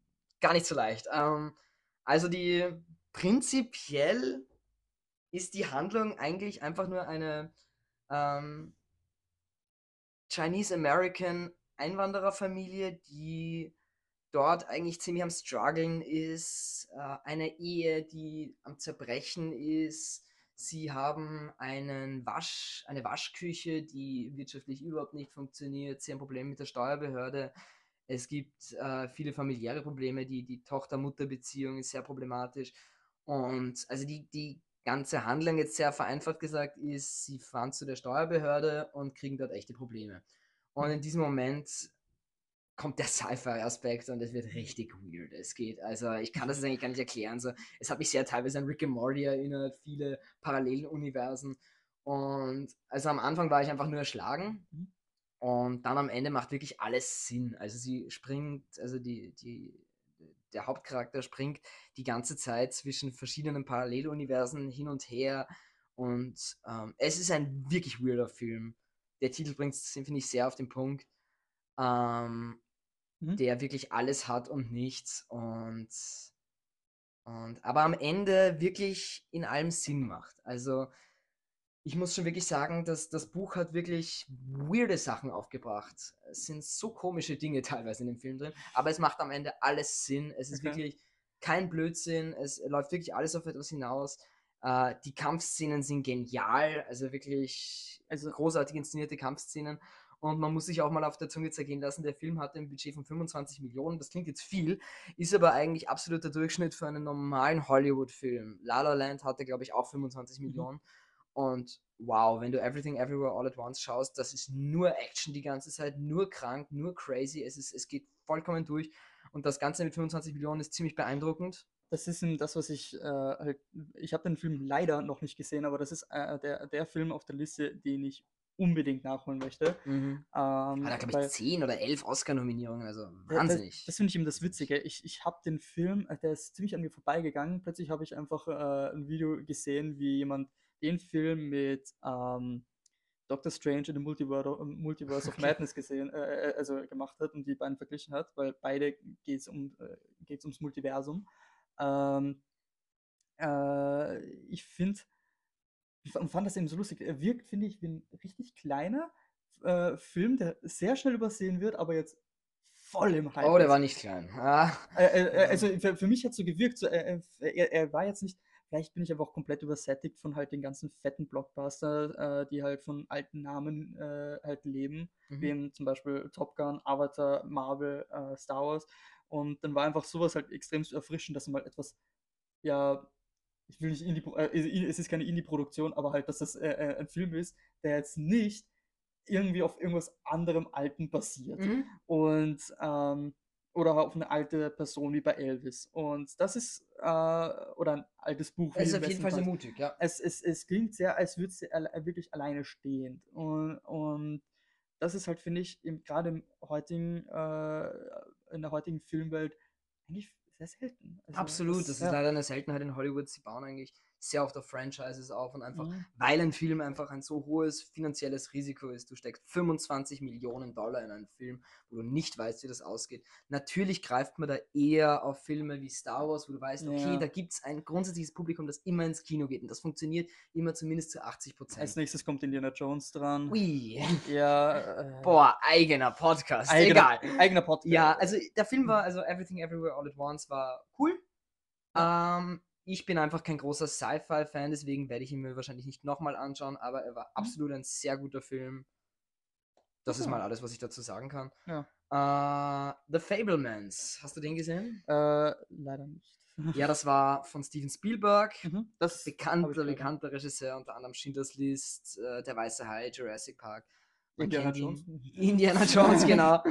ähm, er hatte ein Budget von 40 Millionen, hat aber nur 35 Millionen eingespielt. Oh, Ähm, er ist eine semi-autobiografische Geschichte von Steven Spielberg, der von seiner Kindheit und frühen Jugend erzählt, wo er das erste Mal in Wahrheit äh, sich an der Kamera probiert und äh, erste Regie ähm, Versuche macht. Äh, er ist süß. Er ist süß. Ich kann ihn aber nicht wirklich, ich kann ihn eigentlich nur Leuten weiterempfehlen, die entweder große Spielberg-Fans sind, da ist es natürlich sehr interessant, das dann zu sehen, oder selber Filmmacher werden wollen. mhm. Sonst war er doch sehr nischig. Sonst Okay. war er nicht sehr spannend. Ja, teilweise langatmig. Besonders hervorzuheben sind natürlich Michelle Williams, die sehr gut war, großartig, äh, ist ja auch für Best Actress nominiert. Ach, Ähm, dachte mir, ja, sagen, ja. ja, na, sie hat, sie hat die Mutter von dem jungen Steven Spielberg Mhm. gespielt und war großartig. Auch ähm, ja, der Vater, mir fällt der Name gerade nicht ein, Paul Dano oder ich Äh, weiß jetzt nicht genau. ja, Ähm, war ja, auch sehr gut. Also die Schauspieler waren alle sehr gut, auch, auch, der, auch der, der Ähm, Kinderschauspieler war sehr gut. Ähm, auch Judd Hirsch ist als bester Nebendarsteller nominiert, was ich doch interessant finde, weil ich glaube, der hat im ganzen Film eine 3-4 Minuten Performance. Ähm, ja, das ist alles, was ich mal zu dem Film sagen kann. Ja, okay. Ähm, der einzige Film, wie gesagt, den wir nicht äh, geschaut haben, leider, weil sich das einfach nicht mehr ausging, war Tar mit Kate Blanchett. Ähm, ich weiß wirklich, also, hey, vielleicht hätte ich mir ein bisschen besser recherchieren sollen. Ich habe halt, äh, äh, weiß halt relativ wenig über den Film. Ähm, Sebi, kannst du mir da helfen? Weißt du da vielleicht mehr? Ja, also ich habe ihn auch nicht gesehen. Ähm, Tar ist ähm, Regie geführt hat Todd Field, Regisseur, den ich jetzt nicht groß kenne. Hauptdarstellerin war Kate Blanchett, die sehr gut sein soll. Sie ist auch für beste grad sagen, ja. Hauptdarstellerin nominiert. Ist eine großartige Schauspielerin. Ich habe den Film nicht gesehen, aber ich vergönne sie natürlich. Ja, also, also Ähm, ich glaube, vor allem Kate Blanchett hat schon mehrmals bewiesen, dass sie eine gute Schauspielerin ist. Großartig. Blue Jasmine Filmen. ist einer meiner Lieblingsfilme mit ihr. Ja, ist großartig. es- ja. Äh, ja, ich habe ihn nicht gesehen, deswegen kann ich mir jetzt ähm, mit der Handlung mich nur sehr kurz fassen. Was ich gelesen habe, es geht um eine Dirigentin in einem großen deutschen Orchester und Ist das nicht ein schwedischer Film oder so? Weil Tar klingt Kann ja, sein, aber ich glaube, es ist ein deutsches. Orchester, was ich Okay. gelesen habe. Und sie steht da gerade gerade so auf dem Höhepunkt ihrer Karriere und dann kommen sehr, sehr viele Probleme. Ich möchte jetzt gar nicht irgendwie zu weit vorgreifen, aber ja, soll sehr gut sein. Freunde von mir haben ihn gesehen. Sicher guter Film. Für mich klingt er ehrlich gesagt ein bisschen zu artsy gewissermaßen. Hat mich jetzt einfach nicht Es, gereizt. es klingt sehr künstlerisch, ja. ja. Ähm, Aber er ist sicher nicht schlecht. Also hat Mhm. nur, hab nur Gutes gehört. Ja, also äh, es ist auf jeden Fall ein, ein US-amerikanischer Spielfilm, der aber anscheinend in Skandinavien äh, äh, spielt. Und ja, spielt halt sehr, also es, es geht sehr viel um Musik und Drama. Also Okay. es ist ein äh, die, ja, Drama-Musikfilm. Ähm, ja, so viel dazu. Triangle of Sadness. Habe ich auch nicht gesehen. ja. den Äh, habe ich jetzt schon länger her, dass ich den gesehen habe. Ja. Ähm, von Ruben Östlund. Ah, ja. Also, das ist, glaube ich, ein europäischer Mhm. Film, was immer sehr interessant ist, weil die gehen in eine andere Richtung. War ein sehr guter Film, hat mir sehr gefallen, war durchgehend unterhaltsam, großartiges Drehbuch, alles in allem. Der letzte Part, der ist so dreigeteilt irgendwie. Also die Handlung ist äh, eine, ein, ein, ein, ein- Model und seine Freundin, die ist Influencerin, also zwei ganz komische Charaktere im Grunde, werden auf eine Luxus-Yachtfahrt eingeladen quasi und sind dort im totalen Überfluss unterwegs mit lauter reichen Oligarchen und ähm, britischen Waffenproduzenten, alten Pensionisten-Ehepaaren, die wirklich viel Geld haben. Und es ist ein sehr satirisches Bild über die europäische. Hm.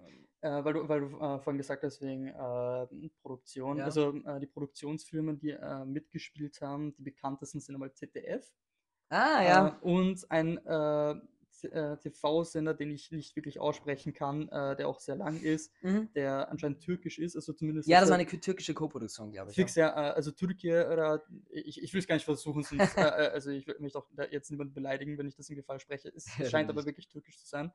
Ähm, vor allem, wenn ich drauf gehe, ähm, dann, dann, dann steht alles auf Türkisch da, was das, das angeht. Deswegen, ja. Ja. Ähm, ja, ist Türkei. Ähm, ja, also äh, ZDF, türkische Produktion anscheinend. Schwedi- interessant, ja. schwedischer Regisseur. Äh, Ja, ist habe- ein schwedischer. Regisseur. Und Der hatte, glaube ich, schon einmal äh, in, in Cannes was gewonnen. Also Okay, ja. ich ja, kannte ihn noch nicht, aber dürft, dürft schon durchaus Erfolge gehabt haben.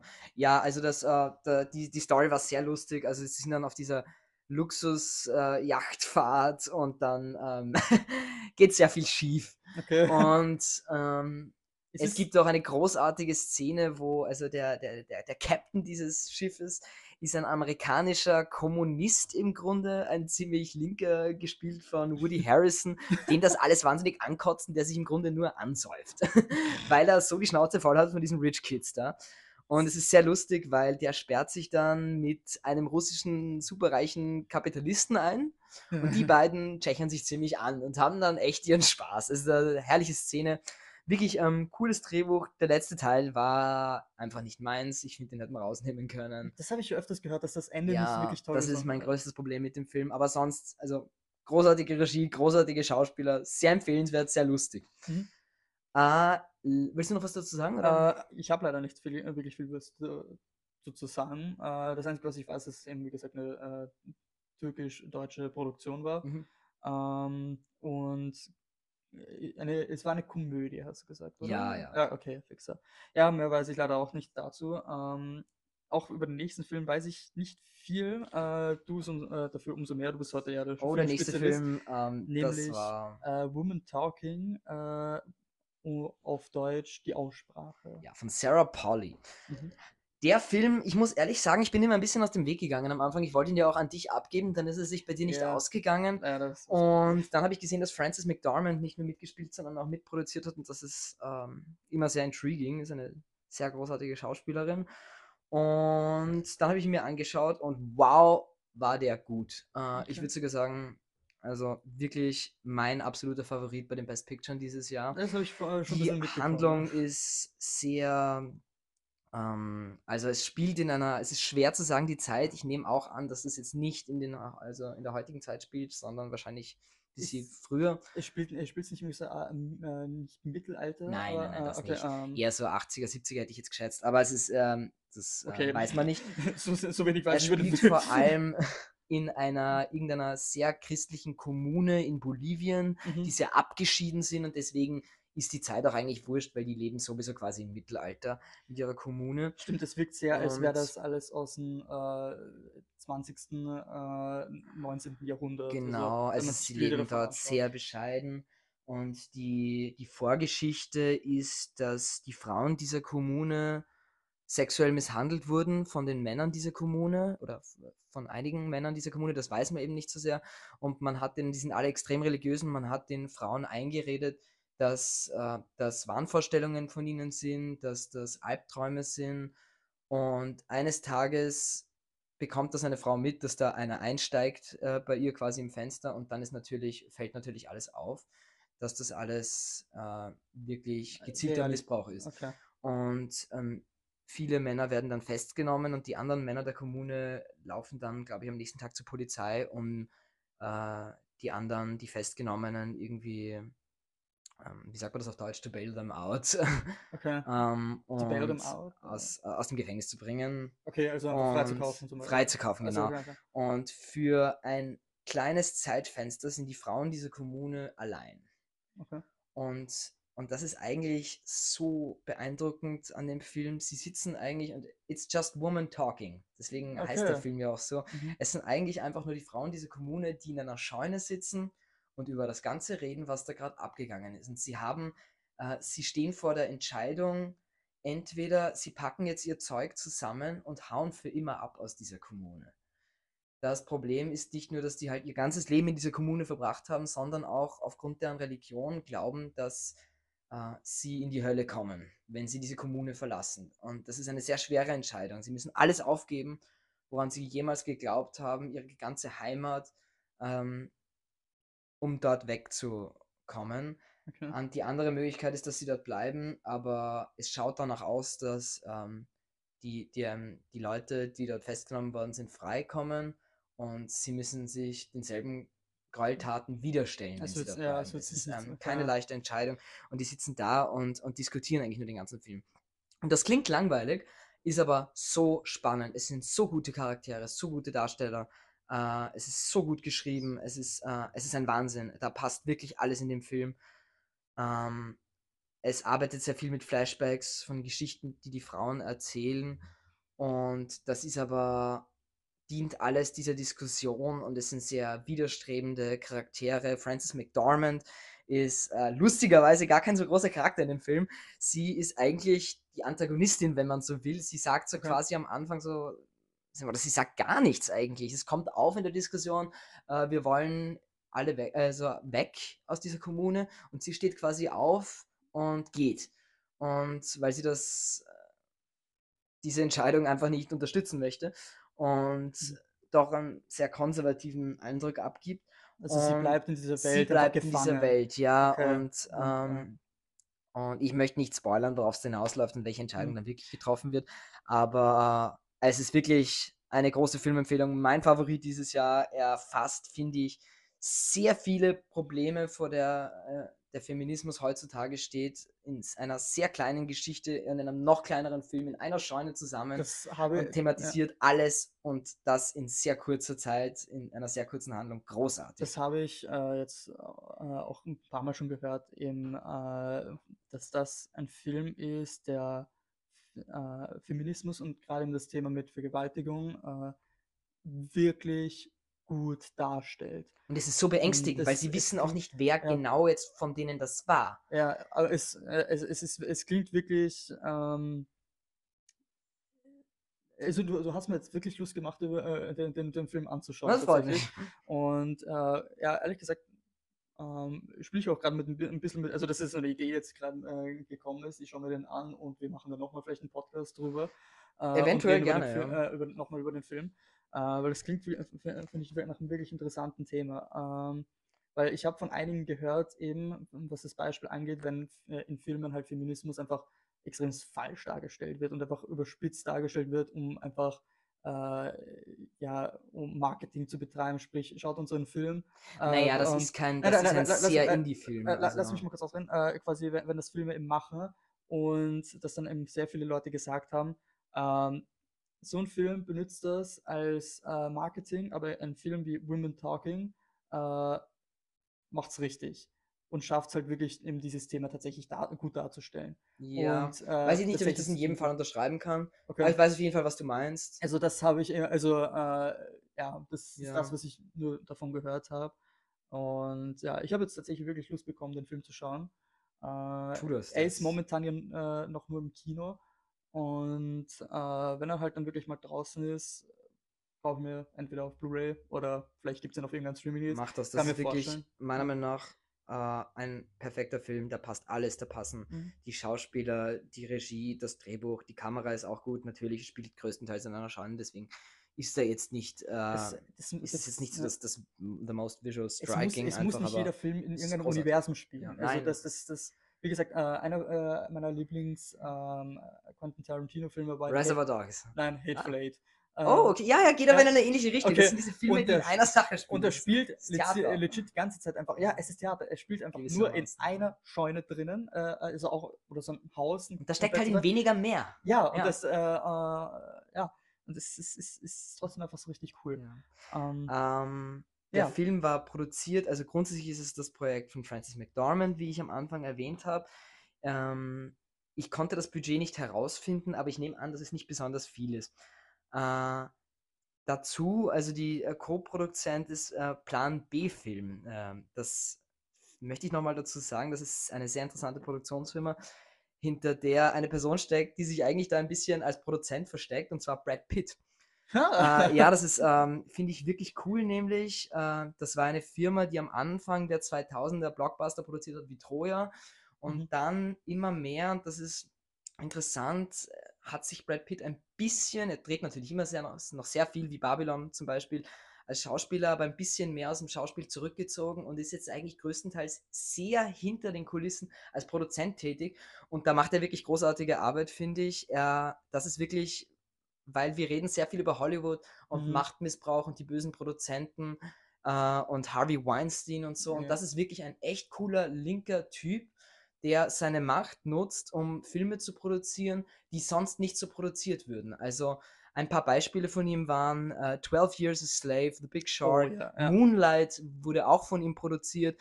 Das ist ein Film über einen homosexuellen Afroamerikaner. Das wird sonst nicht so in Hollywood leider produziert, weil das einfach nicht die große Kinokasse reinbringt. Mhm. Und, und, und, und die machen das, das finde ich cool. Auch Woman Talking, jetzt, also die haben 7,1 Millionen eingenommen. Das ist jetzt nicht äh, ein großer Gewinn wahrscheinlich für einen Hollywood-Film. Und die machen das trotzdem. Ich finde das wirklich cool und ja, Ja. also Ja, fix, ja. Also das waren nochmal die besten Filme und Tar.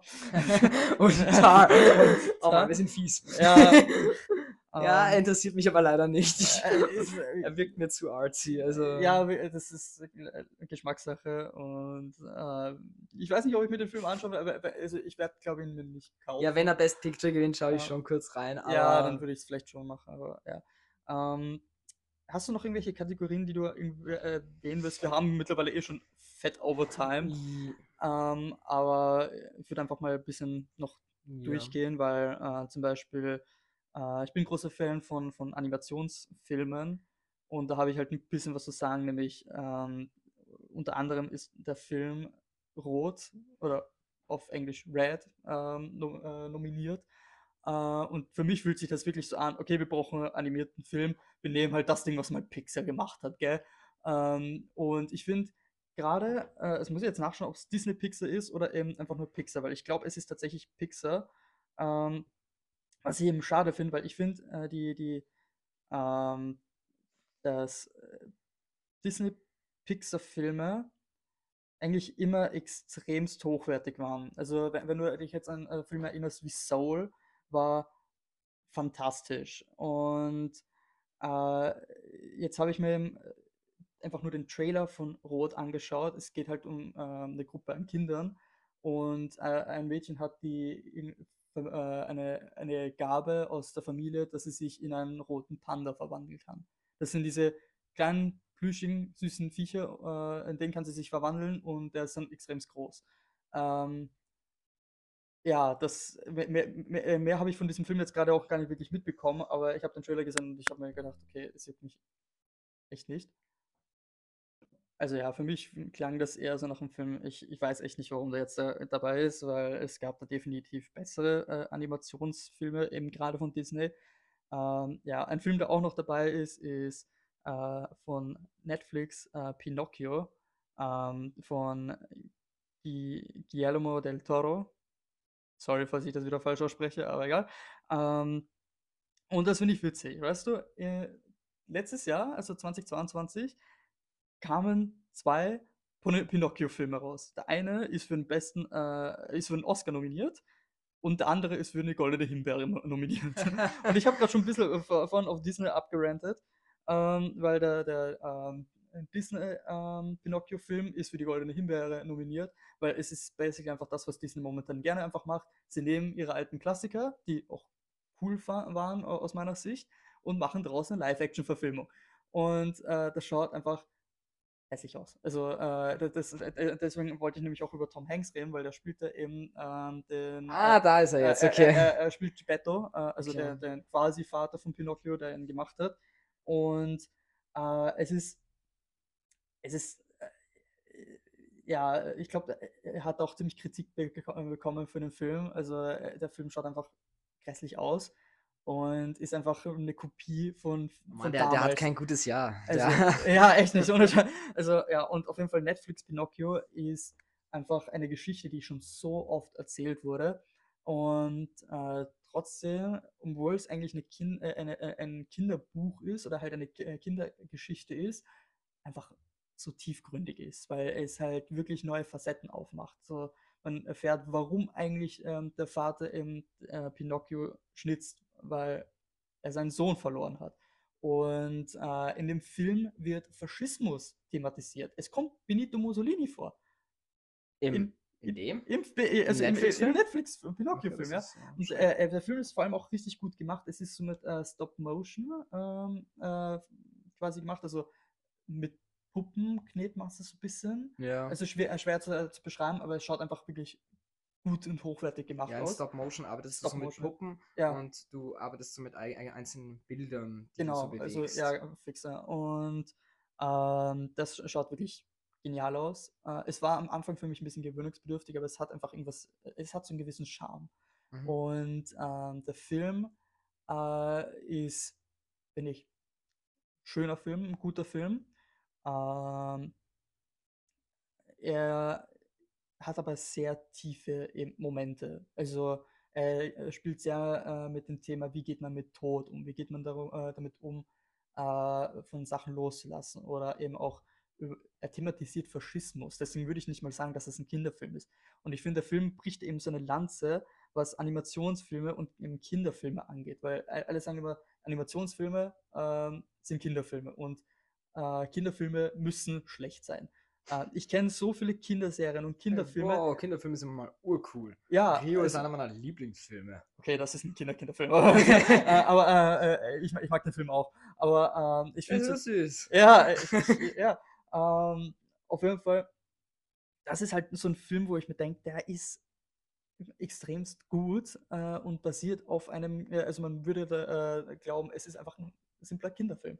Und ja, bester Film, äh, äh, bester Animation, animi bester animierter Spielfilm war auch noch der gestiefelte Kater, was mich einfach fett überrascht hat. Mhm. Also ich habe gesehen, wir haben vorhin darüber geredet, dass man alte Sachen aus äh, äh, in Hollywood wieder zurückbringt. Und das habe ich mir schon beim ersten gestiefelten Kater gedacht. So, Der hat mir aber irgendwie Spaß gemacht. ich weiß nicht, ich fand dann irgendwie so, okay, es gab Shrek und jetzt macht man äh, aus der Nebenfigur von Shrek äh, äh, einen eigenen Film. So, okay, cool. Ähm, wo kommt der jetzt her? äh, den Film fand ich okay.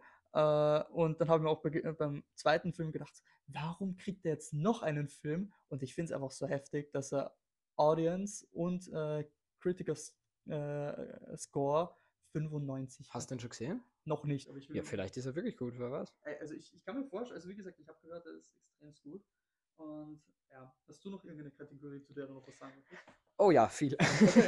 Ja. ähm, also, beste Kamera ist nominiert im Westen nichts Neues. James Friend. Ja, gut. War, Mhm. war, war gut. Ich weiß jetzt nicht, ob es die beste war, aber es war gut.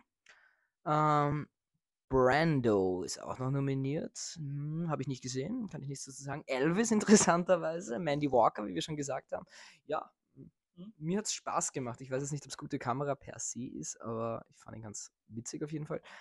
Empire of the Light habe ich erst bei meinen Recherchen gesehen. Das finde ich sehr schade, dass ich den erst jetzt gesehen habe. Da hat Kamera gemacht Roger Deakins.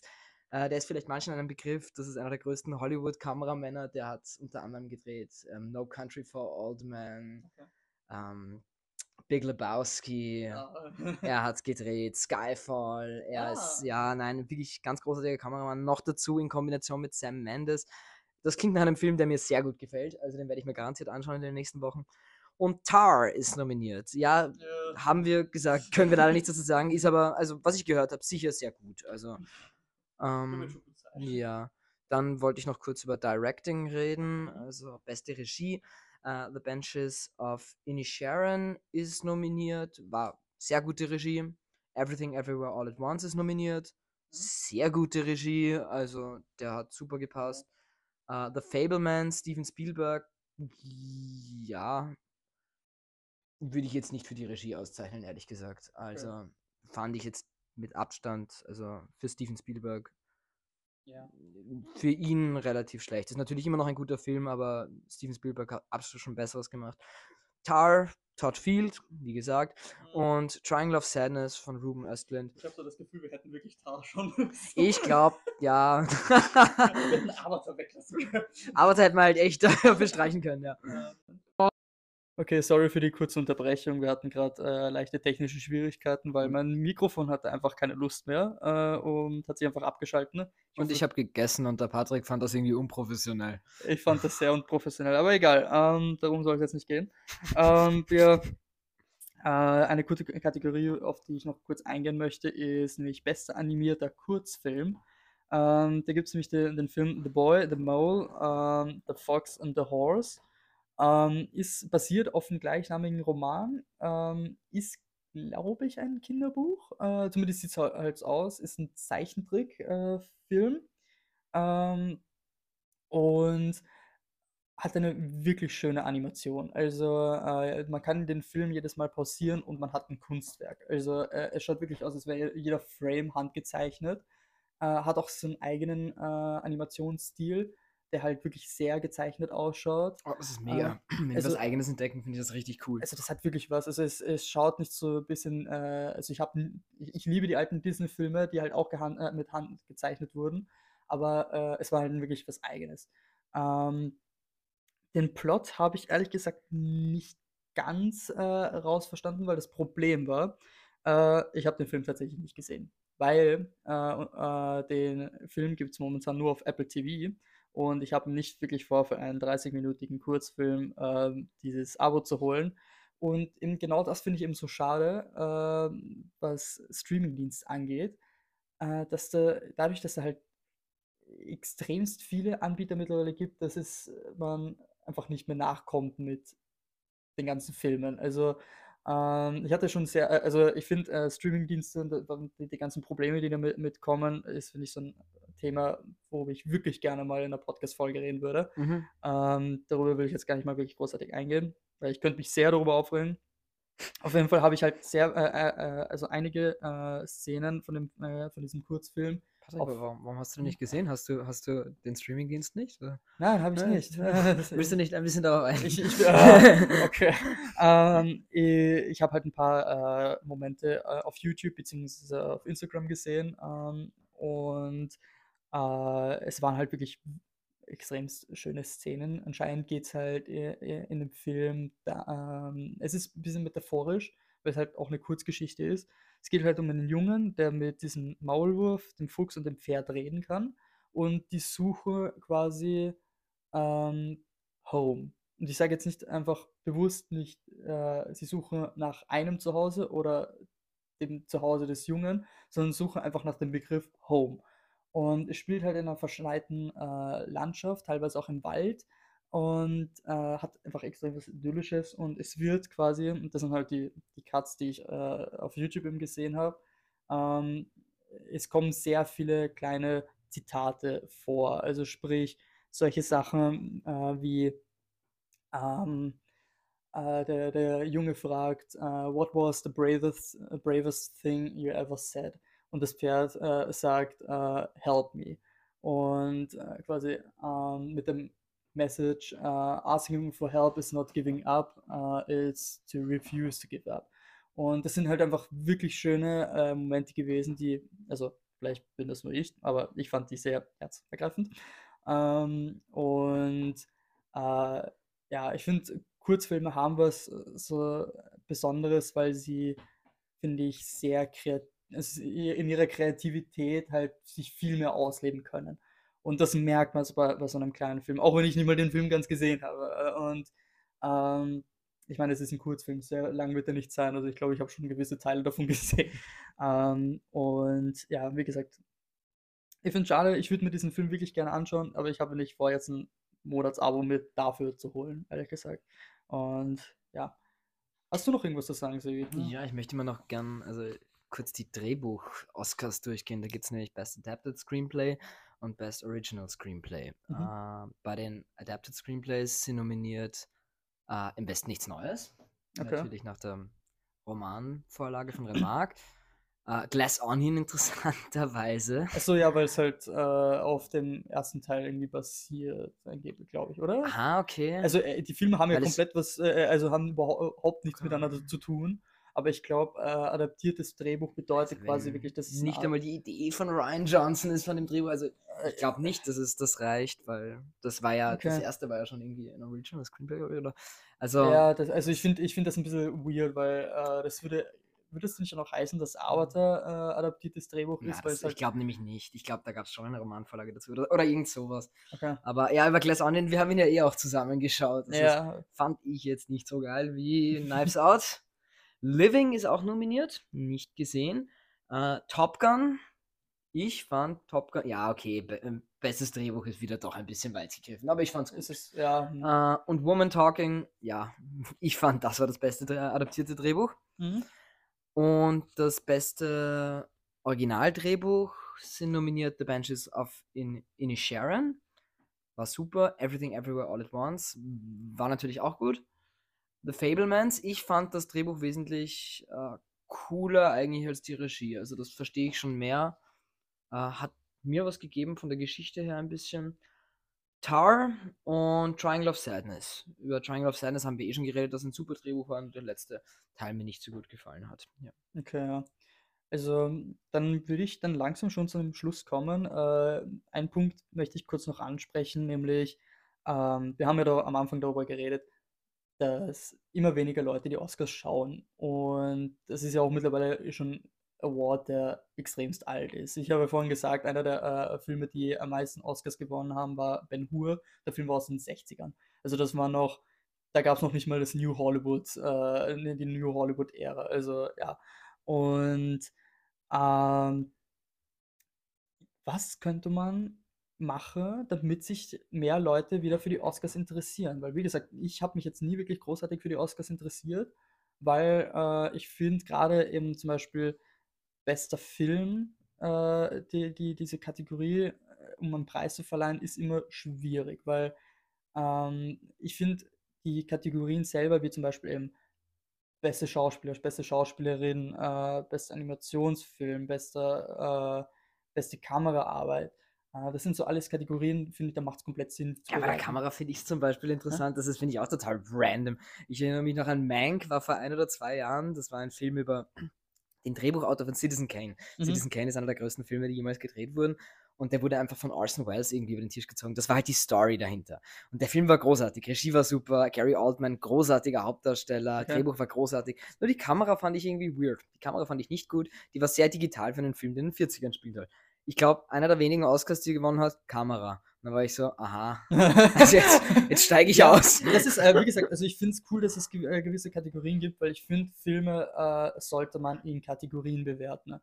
So, sprich, ein Trash-Film kann eine 10 von 10 für mich sein, äh, wenn der wirklich gut als Trash-Film funktioniert. Absolut, Ähm, aber ich finde auch irgendwie diese, diese Diversität so cool, dass du eben äh, Top Gun und Benches of Inisherin auf einen Haufen haust. Und das, Das- irgendwie, ja, ja, find das also- gar nicht so schlecht. Das, das hat schon was. Also, wie gesagt, äh, es, ähm, das ist au- auch so ein Thema für sich, dass jetzt dieses Jahr viel mehr äh, bekannte Filme dabei sind, was ich finde aber auch die Sache irgendwie interessanter macht, weil ich finde es schade, wenn man jetzt zum Beispiel sagt, ja, äh, also so elitär wirkt mit, ja, so ein Film wie Top Gun, der äh, kann doch keinen Oscar gewinnen, weil der ist nicht, der ist nicht, das ist ja lächerlich, so weißt. Zum Beispiel ähm, bei Top Gun, wie gesagt, verstehe ich es teilweise, aber ähm, Fuck that. äh, ich ich, ich finde so ein bisschen äh, zum Beispiel The Batman. Ich Mhm. finde, das war ein genialer Film. Und gerade in der Zeit, wo ähm, mir dieses Superhelden-Genre so komplett widersteht mittlerweile schon. ich- Batman geht aber immer in eine andere Richtung als Superhelden. ja, also gra gerade dieser Film war einfach, äh, ähm, finde ich nicht einfach so dieser klischeehafte äh, Superheldenfilm, Mhm. sondern halt eher wie, wie so eine Detective Crime Story. Und ähm, das fand ich war, war wirklich, also äh, allein die Bilder waren wirklich genial, die Musik war cool. Ähm, das war wieder auch einer der Filme, ich glaube, das war der erste Film, den ich ähm, nach Covid, äh, also nach Covid, weißt du, was ich meine, nach der, Pan- äh, der Hardcore-Pandemie äh, unbedingt im Kino sehen wollte Mhm. weil der so cool aussah. Und ich finde, dass man da ja zum Beispiel, also ich habe so den Verdacht, dass man das halt so sagt, ähm, dass der nicht mal zum Beispiel bei der besten Kamera dabei ist, äh, finde ich einfach schade, weil ich kann mir gut vorstellen, dass dann halt einfach Leute sagen, ja, so ein Film kann doch keinen Oscar gewinnen, weil äh, ist- das ist ja ein Superheldenfilm. Naja, vor ein, zwei Jahren war Black Panther nominiert. Das war ein Superheldenfilm. Ja, aber ich glaube, das war tatsächlich eher politisch angehaucht. quasi. Du? Okay, ja, ich, kann sein, natürlich. Ja. Also, ich meine, die Kostüme waren, glaube ich, schon recht, also waren schon ziemlich cool. Also, ja, aber äh, ja, ich, ich, ich, fand, ich fand den Film nicht so besonders toll, Mhm. aber ja, wurscht, das ist ein anderes Thema. Ähm, ja, aber eigentlich auch, weißt du, da haben sich dann auch wieder äh, ziemlich viele aufgeregt, warum ist jetzt ein, äh, warum, warum ist ein Superheldenfilm jetzt da? Und ich meine, ich verstehe es auch, weißt ich find's, ich auch, fände es jetzt auch nicht cool, wenn jetzt zum Beispiel halt ein äh, irgendein Marvel-Film Oscar gewinnt, äh, quasi einer von 25.000.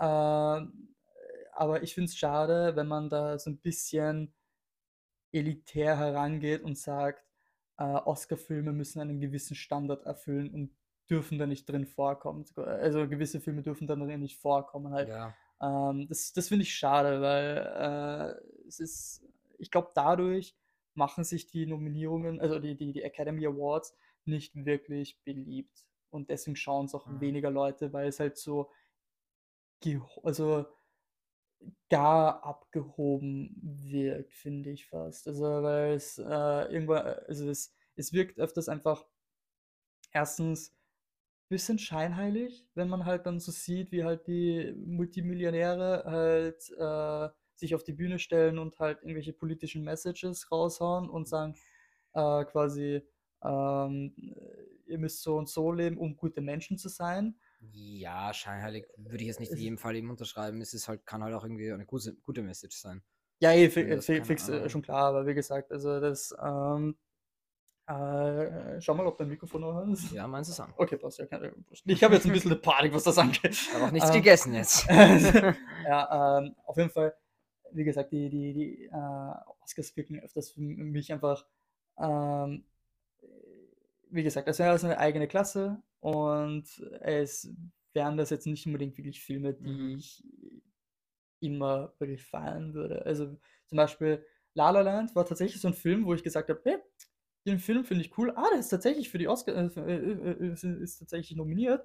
Würde ich mir tatsächlich anschauen und dann kam halt auch das mit, ja, ähm, bester Film ist Oscar, äh, äh, ist, ist äh, La La Land, äh, äh, doch nicht. Ähm, ja, und dann hat Moonlight dann? gewonnen. Ja. Das war Moonlight. Hey, na, ich war riesen La La Land Fan, ich war urpiss damals und dann Okay. habe ich mir Moonlight angeschaut und der Film war so gut. Okay, Der okay. Film war so gut. Ich habe eh vorhin kurz, das ist auch ein Brad Pitt äh, produzierter Film Oh, gewesen. okay. Und, und der war so gut. Und die haben mit, also ich glaube, La La Land hatte das 25-fache Budget von Moonlight. Und Moonlight war, also ich bin ein riesen La La Land-Fan, aber Moonlight war damals besser. Okay, ja. Ja. Ja, nicht besser, aber okay, wenn du, okay, wenn du, wenn, wenn du das so sagst, äh, ja, schon wie, wie gesagt, äh, vielleicht gehe ich Ich habe mir das auch bei Parasite damals gedacht. Okay. Tarantino, Scorsese, Joker, alles war dabei. Mhm. Und was gewinnt Parasite? Und dann war ich so, ah, okay, das wird sicher großartig sein. Haben mir ur, urdemotiviert angeschaut und der war wirklich großartig teilweise. Also, Okay, ja, also vielleicht, vielleicht gehe ich ja ein bisschen zu elitär in die ganze Sache rein. Ja, vielleicht. Ein bisschen, ein bisschen zu voreingenommen. Ähm, ja, was sagst du zu dem Ganzen? Also bist du eher der Ansicht, dass die Oscars voll okay äh, sind, so wie sie jetzt sind? Und die oh Leute nein, nein, Gott nein. Aber ich finde es diesmal auf jeden Fall interessant. Ich finde es cool, dass Blockbuster gemischt sind mit sehr, sehr nischigen Filmen. Äh, ich bin gespannt, welcher Film es wird. Äh, ja, ich finde es dieses Jahr halbwegs interessant. Hast du einen Top-Favoriten? Ja, das wollte ich dich gerade fragen. Ja. Also für mich ist es wahrscheinlich A Woman Talking oder The Benches of Inisherin fand ich auch großartig. Was ist bei dir? Wen würdest du dir wünschen? Also ähm, tatsächlich auch, ähm, also von den Filmen, die ich gesehen habe, äh, wäre es, ich habe jetzt nicht, wie, wie gesagt, von dieser Liste nicht zu viele gesehen und die meisten waren eben gerade eher die, die, die Blockbuster. Ähm, ich glaube, von denen war es eher im Westen nichts Neues, Okay. weil der noch eher künstlerisch war. Äh, haben wir jetzt eh genug darüber geredet. Aber ansonsten, ähm, weil ich es, also, ähm, Woman, ist es jetzt Woman Talking oder Women Talking? Women Talking. Women Talking würde eher Sinn machen, gell? Wurscht, okay. Ähm, Ja. Women Talking, ähm, äh, nachdem du was, äh, wa- was du erzählt hast, finde ich, klingt sehr interessant. Das wäre halt auch Und so ein cooler, ein bisschen so ein Outsider. Ich meine, das wäre natürlich wieder so ein nischiger Film, aber das äh, fände ich halt cool, wenn sich dieser kleine Film, der aus so wenig so viel macht, gegen Everything Everywhere All at Once, Top Gun und Ja, fix, ja. Also, lässt das, nichts Neues durchsetzt. Fände ich schon cool, aber Mhm. Auch The, Banshee, äh, The Ban Banshees of Inisherin oder äh, äh, Inisherin, wie auch immer man das ausspricht, klingt auch, wie, gesagt, sehr interessant. Also, ich bin tatsächlich diesmal eher gespannter. Also, Ja. ähm, vielleicht schau, schauen, schauen wir uns tatsächlich diesmal auch die Nominierungen an. ja, wo- wollen Äh, nicht die wir, Nominierung, die, die, die Verleihung. Die Verleihung wollen wir ja? es uns zusammen anschauen? Können wir gerne Cool, machen, ja.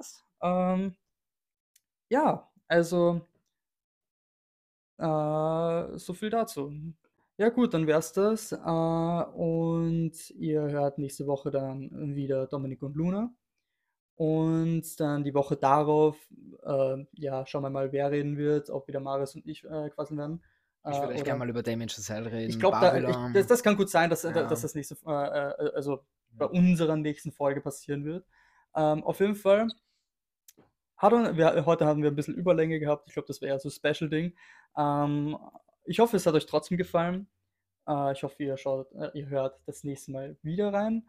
Und bis dahin, man, man hört sich, gell? Ciao. Tschüss.